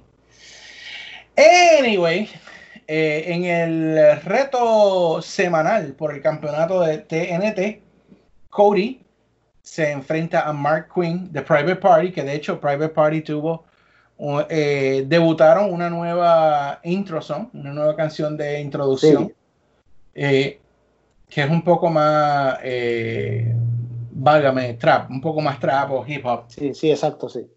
Eh, y lo que sí me gusta es que al principio dice, wow, ¿is it private party? Porque le da identidad rápido a ellos. Sí, la lucha pues por supuesto, lo que se esperaba, una lucha muy buena. Eh, y aquí, pues ganó, ganó eh, Cody, y no voy a discutir lo próximo que pasó porque yo te quiero uh, traer una, una aseveración que está ocurriendo mucho online y yo quiero que tú te sueltes aquí, Peyo, y des tus palabras de sabiduría para las masas. Eh, donde hay mucha gente diciendo que Cody está haciendo un Triple H y que está enterrando talento. Así que ahí te doy el pie forzado, Zumba Peyot. Ok, antes de entrar a esa parte que de verdad es una estupidez, pero déjame primero, yo te voy a ser sincero, yo estuve bien agradablemente sorprendido de lo bueno que fue esta lucha. ¿Por qué? Porque yo no había visto a Mark Quinn luchando solo nunca. Yo sí lo había visto, obviamente, haciendo tags con, con Isaiah Cassidy, y todo está bien, pero cuando tú tienes a un luchador y tú lo sacas solo de una pareja y lo pones en un singles match, a ver lo que este tipo da, es que verdaderamente tú conoces, ahí se separan los niños de los hombres. Y yo siempre pensaba que Isaiah Cassidy, yo lo veía más como el líder de, del Private Party, de, de ayer en adelante ya no. Mark Quinn no solamente luchó espectacular, pero sabe vender. Bueno, te engañó a ti con la pierna la otra vez. Tú sabes. El tipo Lo acepto. Sí, no. Y, está bien. Yo me alegro que eso pase. Y ojalá y me engañe a mí. Porque entonces, ¿sabes qué? Nos están dando buena lucha libre. Si nosotros no los creemos. Que somos fanáticos y vamos más allá y nos, no los creemos lo que está pasando. Eso es buena lucha libre. Ahora hablemos de Cody y de. Tú puedes decir lo que sea de Cody. Pero Cody no está hundiendo talento. Al contrario, está elevando talento. ¿Por qué? Vamos, voy a darle un poco más, ¿ves más? Le voy a dar super, le voy a dar hacia atrás un año. La primera lucha de Cody en AEW fue contra quién? Sammy Guevara. Ya sabemos quién es Sammy Guevara. Antes de eso, cuando la primera lucha de Cody el singles match después de Double or Nothing fue contra quién? Darby Allin, superestrella. Ya Darby Allin una superestrella. Se te olvidó mencionar que salió Tony Hawk en Dynamite con Darby oh, sí. Oh, sí, perdón, perdón. ¿Qué cosa? Ya, yo estaba marking out, tú sabes. So, yeah. Pero volvemos a lo mismo. Eh, volvemos a donde estábamos. Luego de eso, obviamente, el feudo con MJF, que sabemos que ya MJF es, es cuestión de tiempo en que gane el campeonato. Eh, estamos hablando más reciente, eh, el feudo con Lance Archer, que aunque Lance no ganó, y mucha gente está diciendo, ah, que Lance está, lo están, lo pusieron un poquito en la parte de atrás. Yo considero que están, eso está bien. ¿Por qué? Porque Lance viene y viene fuerte. So, no piensen que AEW se ha olvidado de Lance Archer. Él es bien importante para esta compañía. Luego de eso, tienes a Jungle Boy. En lo que si Jungle Boy tuvo una lucha buena con Jericho, la de Cody fue mejor. Y ahora Mark Si usted se acuerda del reinado del terror de Triple H a principios de los 2000 cuando él ganó el campeonato que se lo regalaron, básicamente. Triple H nunca ponía a nadie over. Todas las luchas él las ganaba. Todas. Ahí tú vas a decir, ah, pero Cody las ha ganado todas también. Bueno, no las ha ganado. No las ha ganado todas. Él no ganó con MJF en un pay-per-view. ¿Tú me entiendes? Ah, que le ganó, que ganó el... Eso se le responde con una sola con una pregunta. Ajá. ¿Qué talento levantó Triple H? Es, es, es otra cosa alguien que se acuerde de algún talento que Triple H levantó en sus corridas como campeón en, ese, en, esos nefastos años. Nadie. Otra, otra cosa más. Este campeonato lleva tres semanas. Tú no puedes pretender que en tres semanas o se lo. Mano, atorrante que me escucha y no te había señalado esta noche, pero tengo que hacerlo. ¿Cómo tú puedes decir que al par de semanas de Cody haber ganado este campeonato, ay, ya debería perderlo? ¿Qué es eso? ¿Para qué tú vas a ganar un campeonato para perderlo las dos semanas? ¿Cuál es el FON? El FON es que Cody tenga su campeonato un tiempo, que le gane a las diferentes personas, eleve talento en ese tiempo también, y finalmente uno de esos talentos le quita el campeonato, pero no a las dos semanas, porque eso es una tontería. Eso no da gusto. Es como si Apolo Cruz ganó la semana pasada y vinieran y dijeron, ah, deben de quitárselo porque es que de verdad no brega. Déjenlos que se desarrollen. Déjenlos que se desarrollen y no lo están dejando desarrollar. Dejen que la historia. Muchas veces aquí nosotros decimos cosas de IW y que yo le digo a ustedes, confíen en el booking, confía en el booking. Esta gente no nos ha quedado mal en el booking en más de un año y pico. ¿Por qué no te dejas? Déjate llevar y confía en ese booking, no te va a doler, luego no te va a doler. Cody está haciendo lo que tiene, Cody está haciendo lo que tiene que hacer.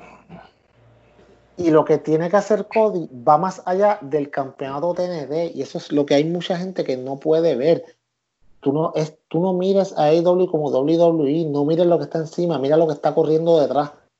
Mira, no te fijas en las peleas de Cody, no te fijas en el resultado, fíjate en los manerismos, cuando Cody en el mismo medio de la pelea se puso a hacer push-ups o, a, flexionar sus músculos. eso, no lo hace un completo face. ¿Por qué Anderson tenía que estar scouteando de Revival? Perdóname, FTR, se me va a ser difícil cambiarlo. ¿Por qué tenía que estar scouteándolo al principio del show si, si Cody no es campeón en pareja? ¿Por qué estaba Tolly que junto a Arn hacían The Four Horsemen? al principio y al final estaba allá viendo eh, detenidamente eh, Sean Spears lo que estaba pasando, la acción en el ring. Ellos no tienen intereses en pareja porque ellos son luchadores singles. ¿Me entiendes? ¿Por qué Cody se está, Cody que está relacionado con Arn, está, tú lo ves portándose en cierto modo como un tipo como un poco engreído? Porque Cody cuando salió Hangman Page los Young Bucks y Kenny Omega al principio del show, él no salió. Otra vez. Esas son las cosas que usted tiene que buscar. Cody no es Triple H. Sí, algunas cosas que hace. Y yo espero. Me ha fiado últimamente que estas últimas semanas le ha bajado un poco. Como dice Luisito siempre, olvídate de Triple H, olvídate de WWE, ya eso pasó. Ya tuvieron el phone. De hecho, los que estaban hablando de que Brody Lee era una copia de Vince McMahon, ahora me imagino que ya no sé qué se van a inventar ahora. Ahora es como, by the way, y se me olvidó comentarte esto, y sé que no tiene que ver nada, pero te lo digo porque me acordé y se relaciona un poco en esto. Yo te lo, ah, yo te lo dije a ti, que el nene mío dijo, el lunes estábamos viendo Roy y él dijo, adiós, pero Seth Rollins parece una versión Great Value de Mr. Brody Lee. Mm. Y yo dije, ok, nene, tú vas por el camino del bien, tú vas, yo te estoy encaminando bien y estoy orgulloso de ser tu padre. Qué bello. Cuando un niño de 11 años se da cuenta que hay una compañía copiando a la otra sin ningún tipo de vergüenza.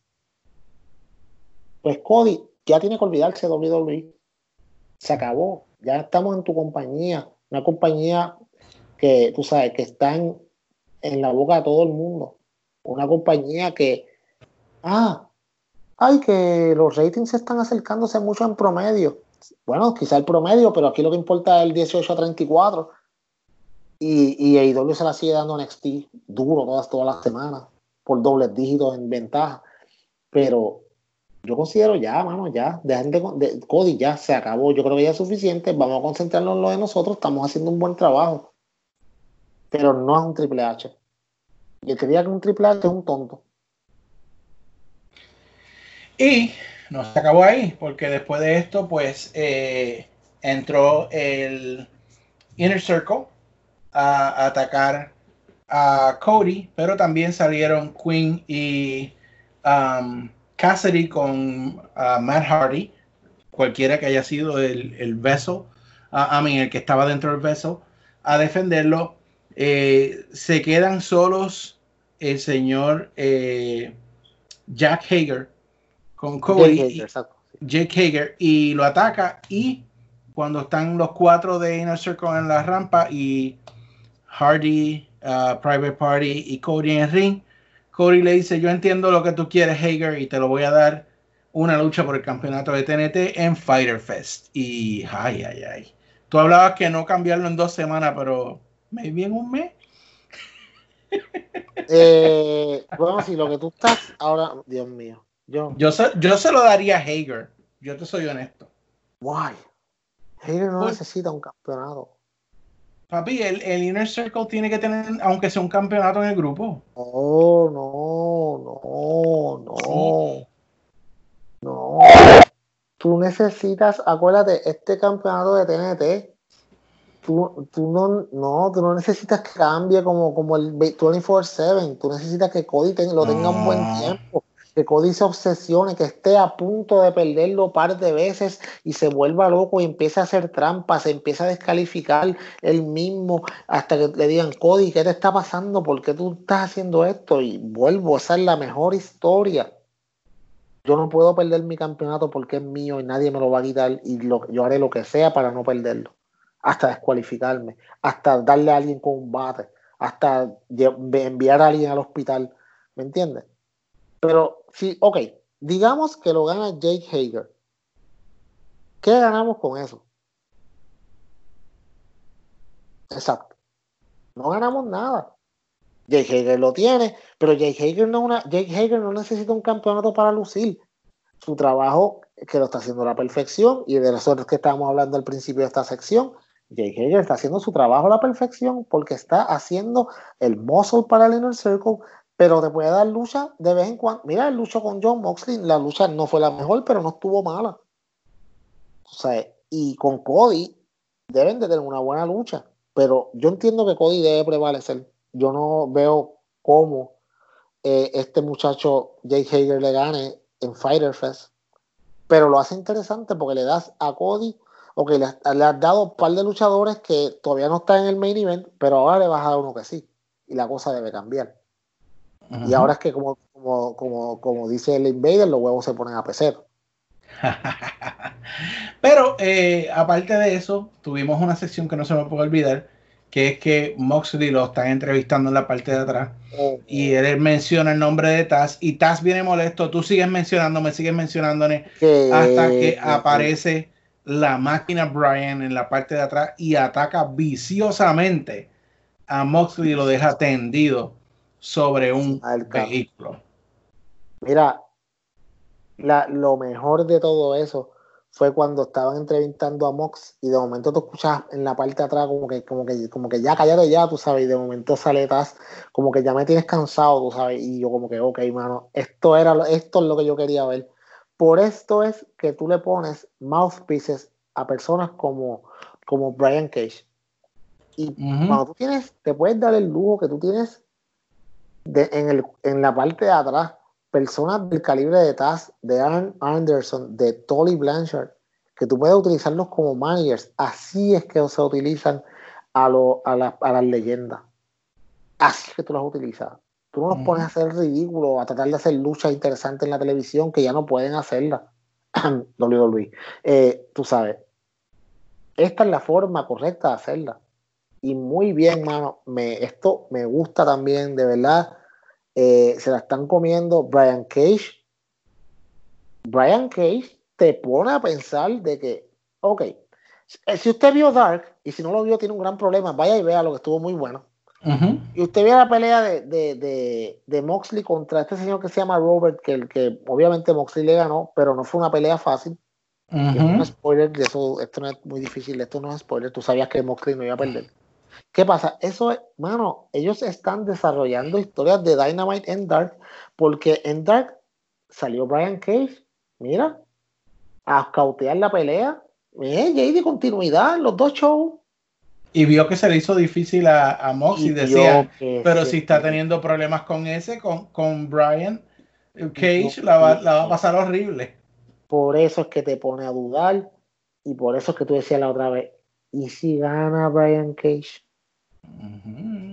Porque, hey, Brian Cage no es. Brian Cage no es, ya tú sabes, ese tipo es un duro.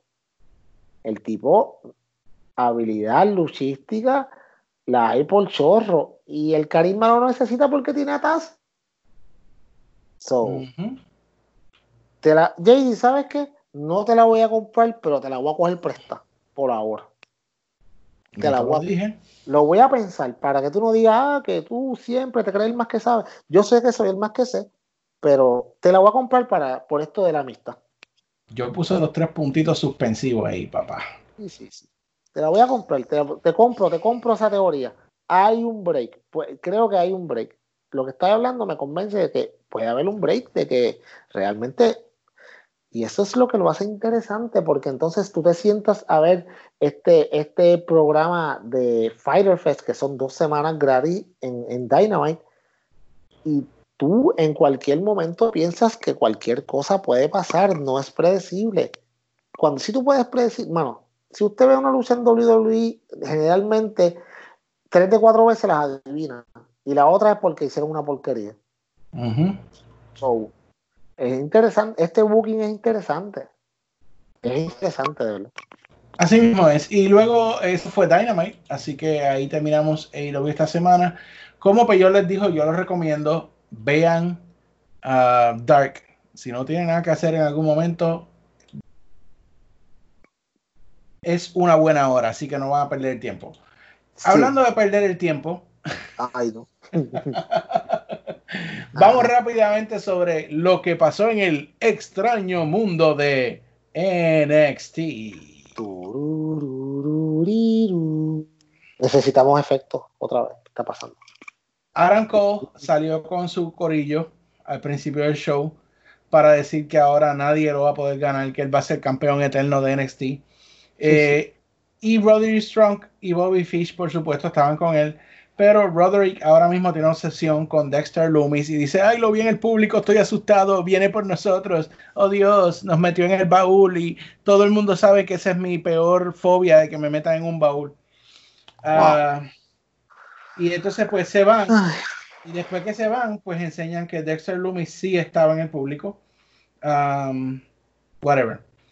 Johnny Gargano y Candace LeRae contra Keith Lee y Mia Jim. Mia Jim. Uh, pero tú lo sabías ya, 50-50 booking. Eh, ocurrió, por supuesto, ganó eh, Gargano con un roll-up. Um, nada más voy a decir. Lo, lo, mejor que para mí tiene NXT en este momento se llama Indus Chair. Ojalá lo puedan desarrollar como debe ser. Que esta pareja de gigantes. Eh, y derrotaron, ¿verdad? A dos, ¿verdad? Pescaditos, como decimos en Puerto Rico, pero están construyéndolo, building them up. Así que yo espero que no drop the ball con ellos, porque Digo, tienen, el look, pena de ti. tienen el look, tienen la estatura, tienen la fortaleza. Me acuerdan estas parejas de los 80 que eran dominantes. Si los trabajan bien, pueden tener oro ahí. Ok, ¿te acuerdas a una de las parejas que para mí fue la, la bocheadera de las más grandes en WCW y representativas de lo, de lo mal que te llevaron esa compañía al final, que era la pareja de Chronic? Ah, diablo. No sí. sé. Mano, Chronic tenían todo para ser unos ganadores y lo mal que los buquearon y fueron un desastre. Eh, ya. Yo espero que esto no pase con estos muchachos. Bueno, vamos a ver, espero que no.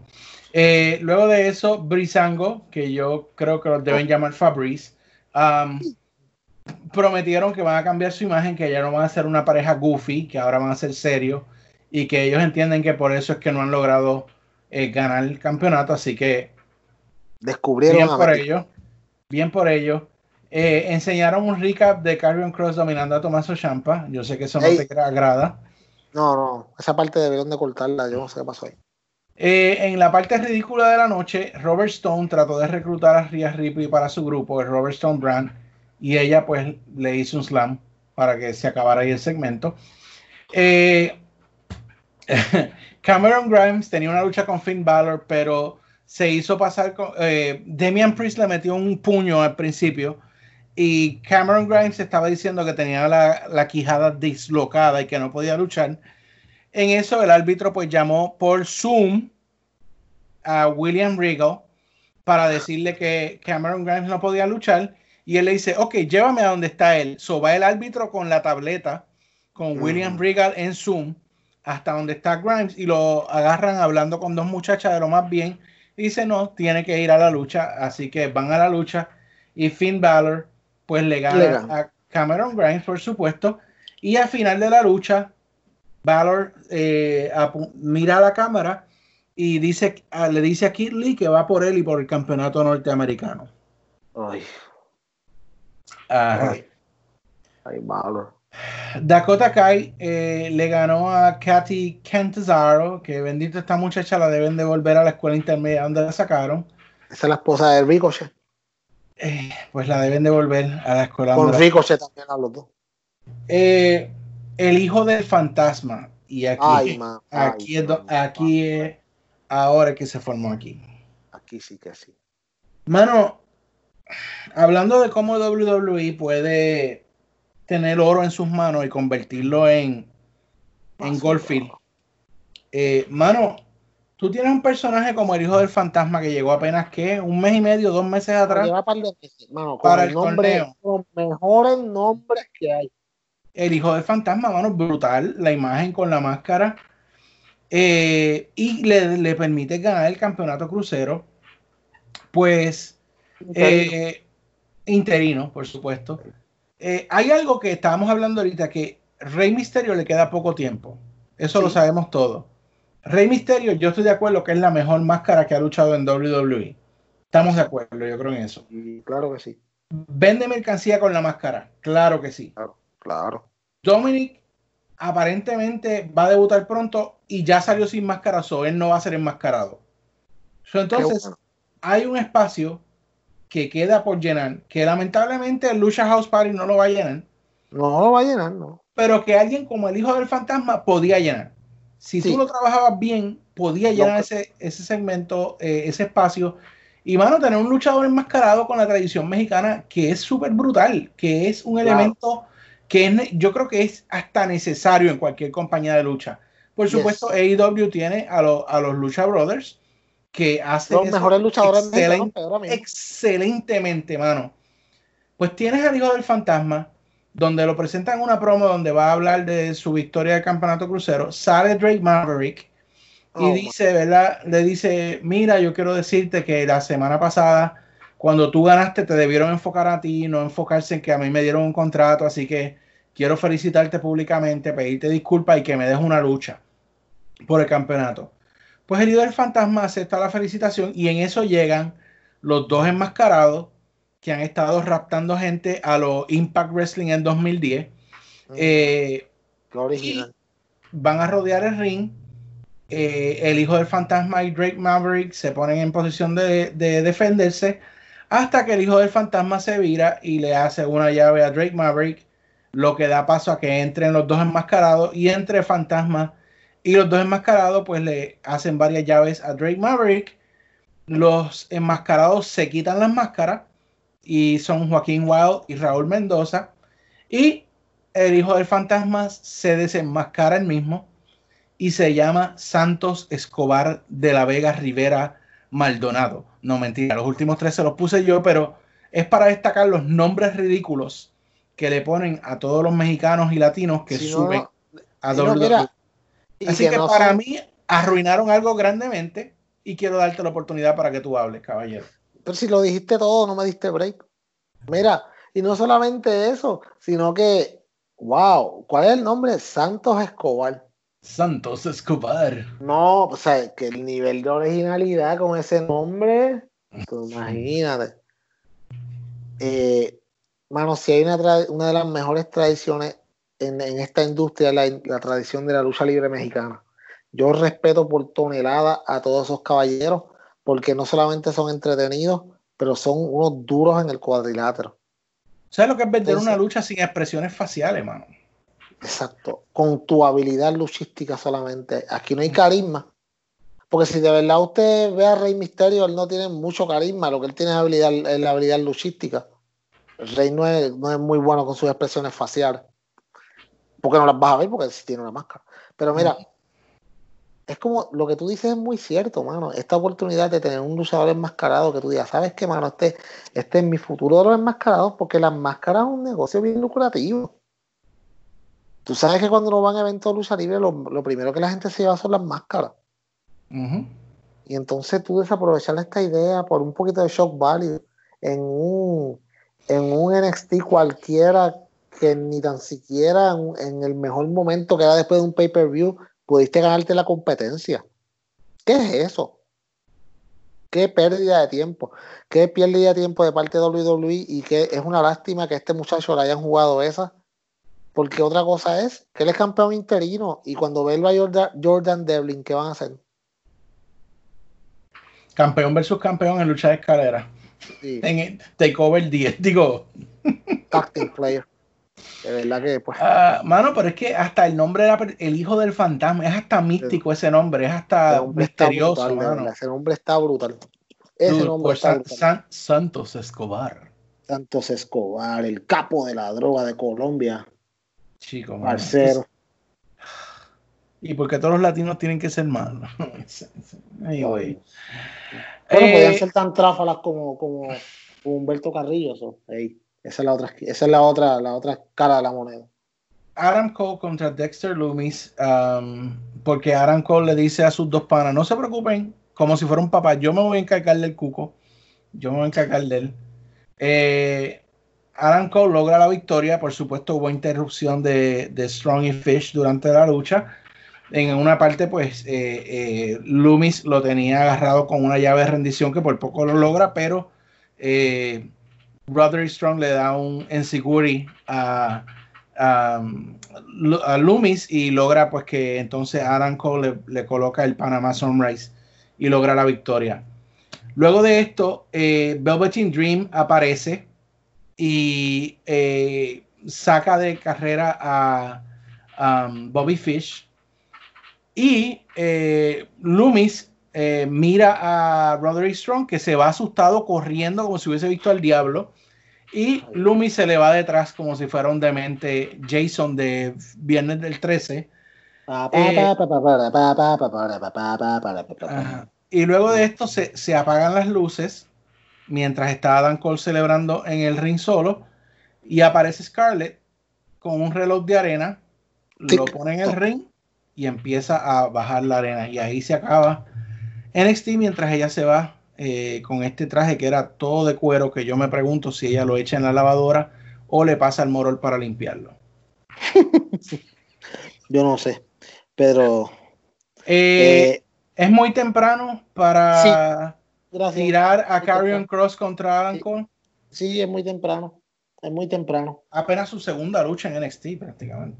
De- bueno, Demasiado. de, bueno, de ok. importancia, ¿no? Porque ha peleado Sí. con algunos pescados. pero- Eh, yo, yo no esperaba que, que Karrion Cross tuviera una oportunidad titular tan rápido. Eso me lleva a decir que no va a ganarla. No creo que vaya a ganar tan rápido. A menos que WWE vaya a hacerle como le hicieron a Austin Theory a Adam Cole, que de momento, para que no se vaya, le hagan un fast track al main roster y lo pongan en una rivalidad, qué sé yo, con AJ Styles o algo así. Pero si no, eh, no sé. No, lo, no, no veo por qué Adam Cole pierde ese campeonato. Eh, Killer Cross no está ready para eso. Eh, so, aquí yo no puedo dar- darme el lujo de decir sorpréndeme WWE porque me da miedo. Con AEW yo puedo me, deja- me dejo llevar, pero con WWE está complicado porque yo no confío en el booking de esa gente, aunque Karrion Cross es un- uno de los favoritos de Triple H, so quizá, quizá hay algo ahí, pero no sé. Para mí muy rápido. Bueno, hay que ver qué va a pasar aquí. Para mí que puede ser eso que tú dijiste, que Cole se vaya ya para el main roster. Pero entonces, si se va Cole, se tiene que ir Strong y Fish. Claro, El paquete completo. exacto. Eh, Bueno, Roderick Strong también, porque sí, ese fue el pa- ese fue eh, NXT para esta semana y esa es la lucha que hubo esta semana, papá. Mira, eh, fíjate, a, a pesar de, de- de todo, no fue una semana mala. Yo no, obviamente no vi el evento de Your House, pero no me interesaba mucho, no me llama mucho la atención NXT. Hay una que otra cosa interesante por ahí en NXT. WWE está, está bien malito, de verdad. Roy SmackDown están bien malitos. Y pues AEW, como siempre, mano, moviendo muy bien su historia en camino a Fighter Fest, que debe ser dos semanas de lucha bastante interesantes. Eh, vamos a ver lo que pasa. Pero JD, antes de que te deje a ti para que despida el programa, yo tengo que decírselo a los muchachos y a las muchachas que escuchan este podcast, que si se quieren enterar de las mejores noticias, que vayan a cdpodcast.com, que de, de hecho en estos días estuve pasando por allí viendo la página y está la mal de interesante. En esta página hay de todo. Usted va a esta página y relativamente no necesita ir a ningún lado para enterarse de lo que está pasando en la lucha libre ahora mismo. Noticias, están los podcasts, están los feeds de Twitter de los, de los diferentes luchadores, todo está ahí puesto para usted. Con el hombre que tiene el dedo en el pulso en la noticia, el señor JD, porque Luisito ahora es un hombre de dinero y entonces pues ya no le mete tanto a las noticias, ya no le hace falta. So, pero vaya a esa página, es facebook.com slash sdpodcast o sdpodcast.com o en todas las redes sociales sdpodcast. Ahí nos Que de consiguen. hecho, consiguen. De hecho, eh, pusimos una encuesta porque queremos saber el sentir de ustedes sobre cuál es su parte algo. favorita, cuál es su parte favorita de este podcast, porque queremos hablar en el podcast de lo más que le guste a usted.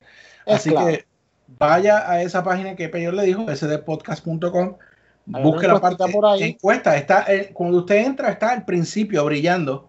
Eh, eh, seleccione ahí y denos su opinión. Lo vamos a agradecer de todo corazón. Yes.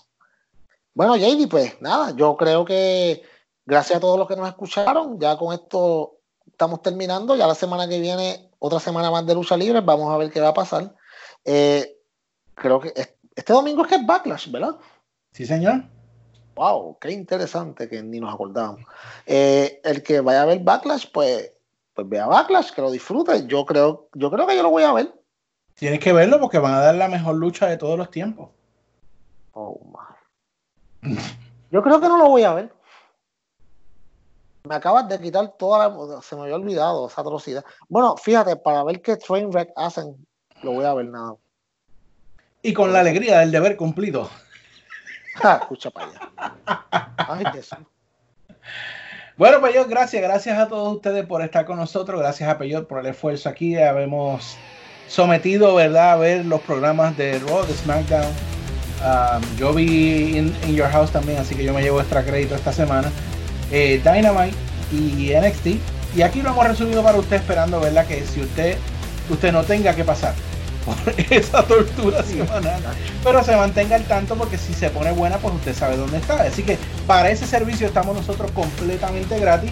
Eh, así que aquí estaremos la semana que viene hablando de cómo nos fue con Backlash, cómo esa fue o no fue la mejor lucha de todos los tiempos.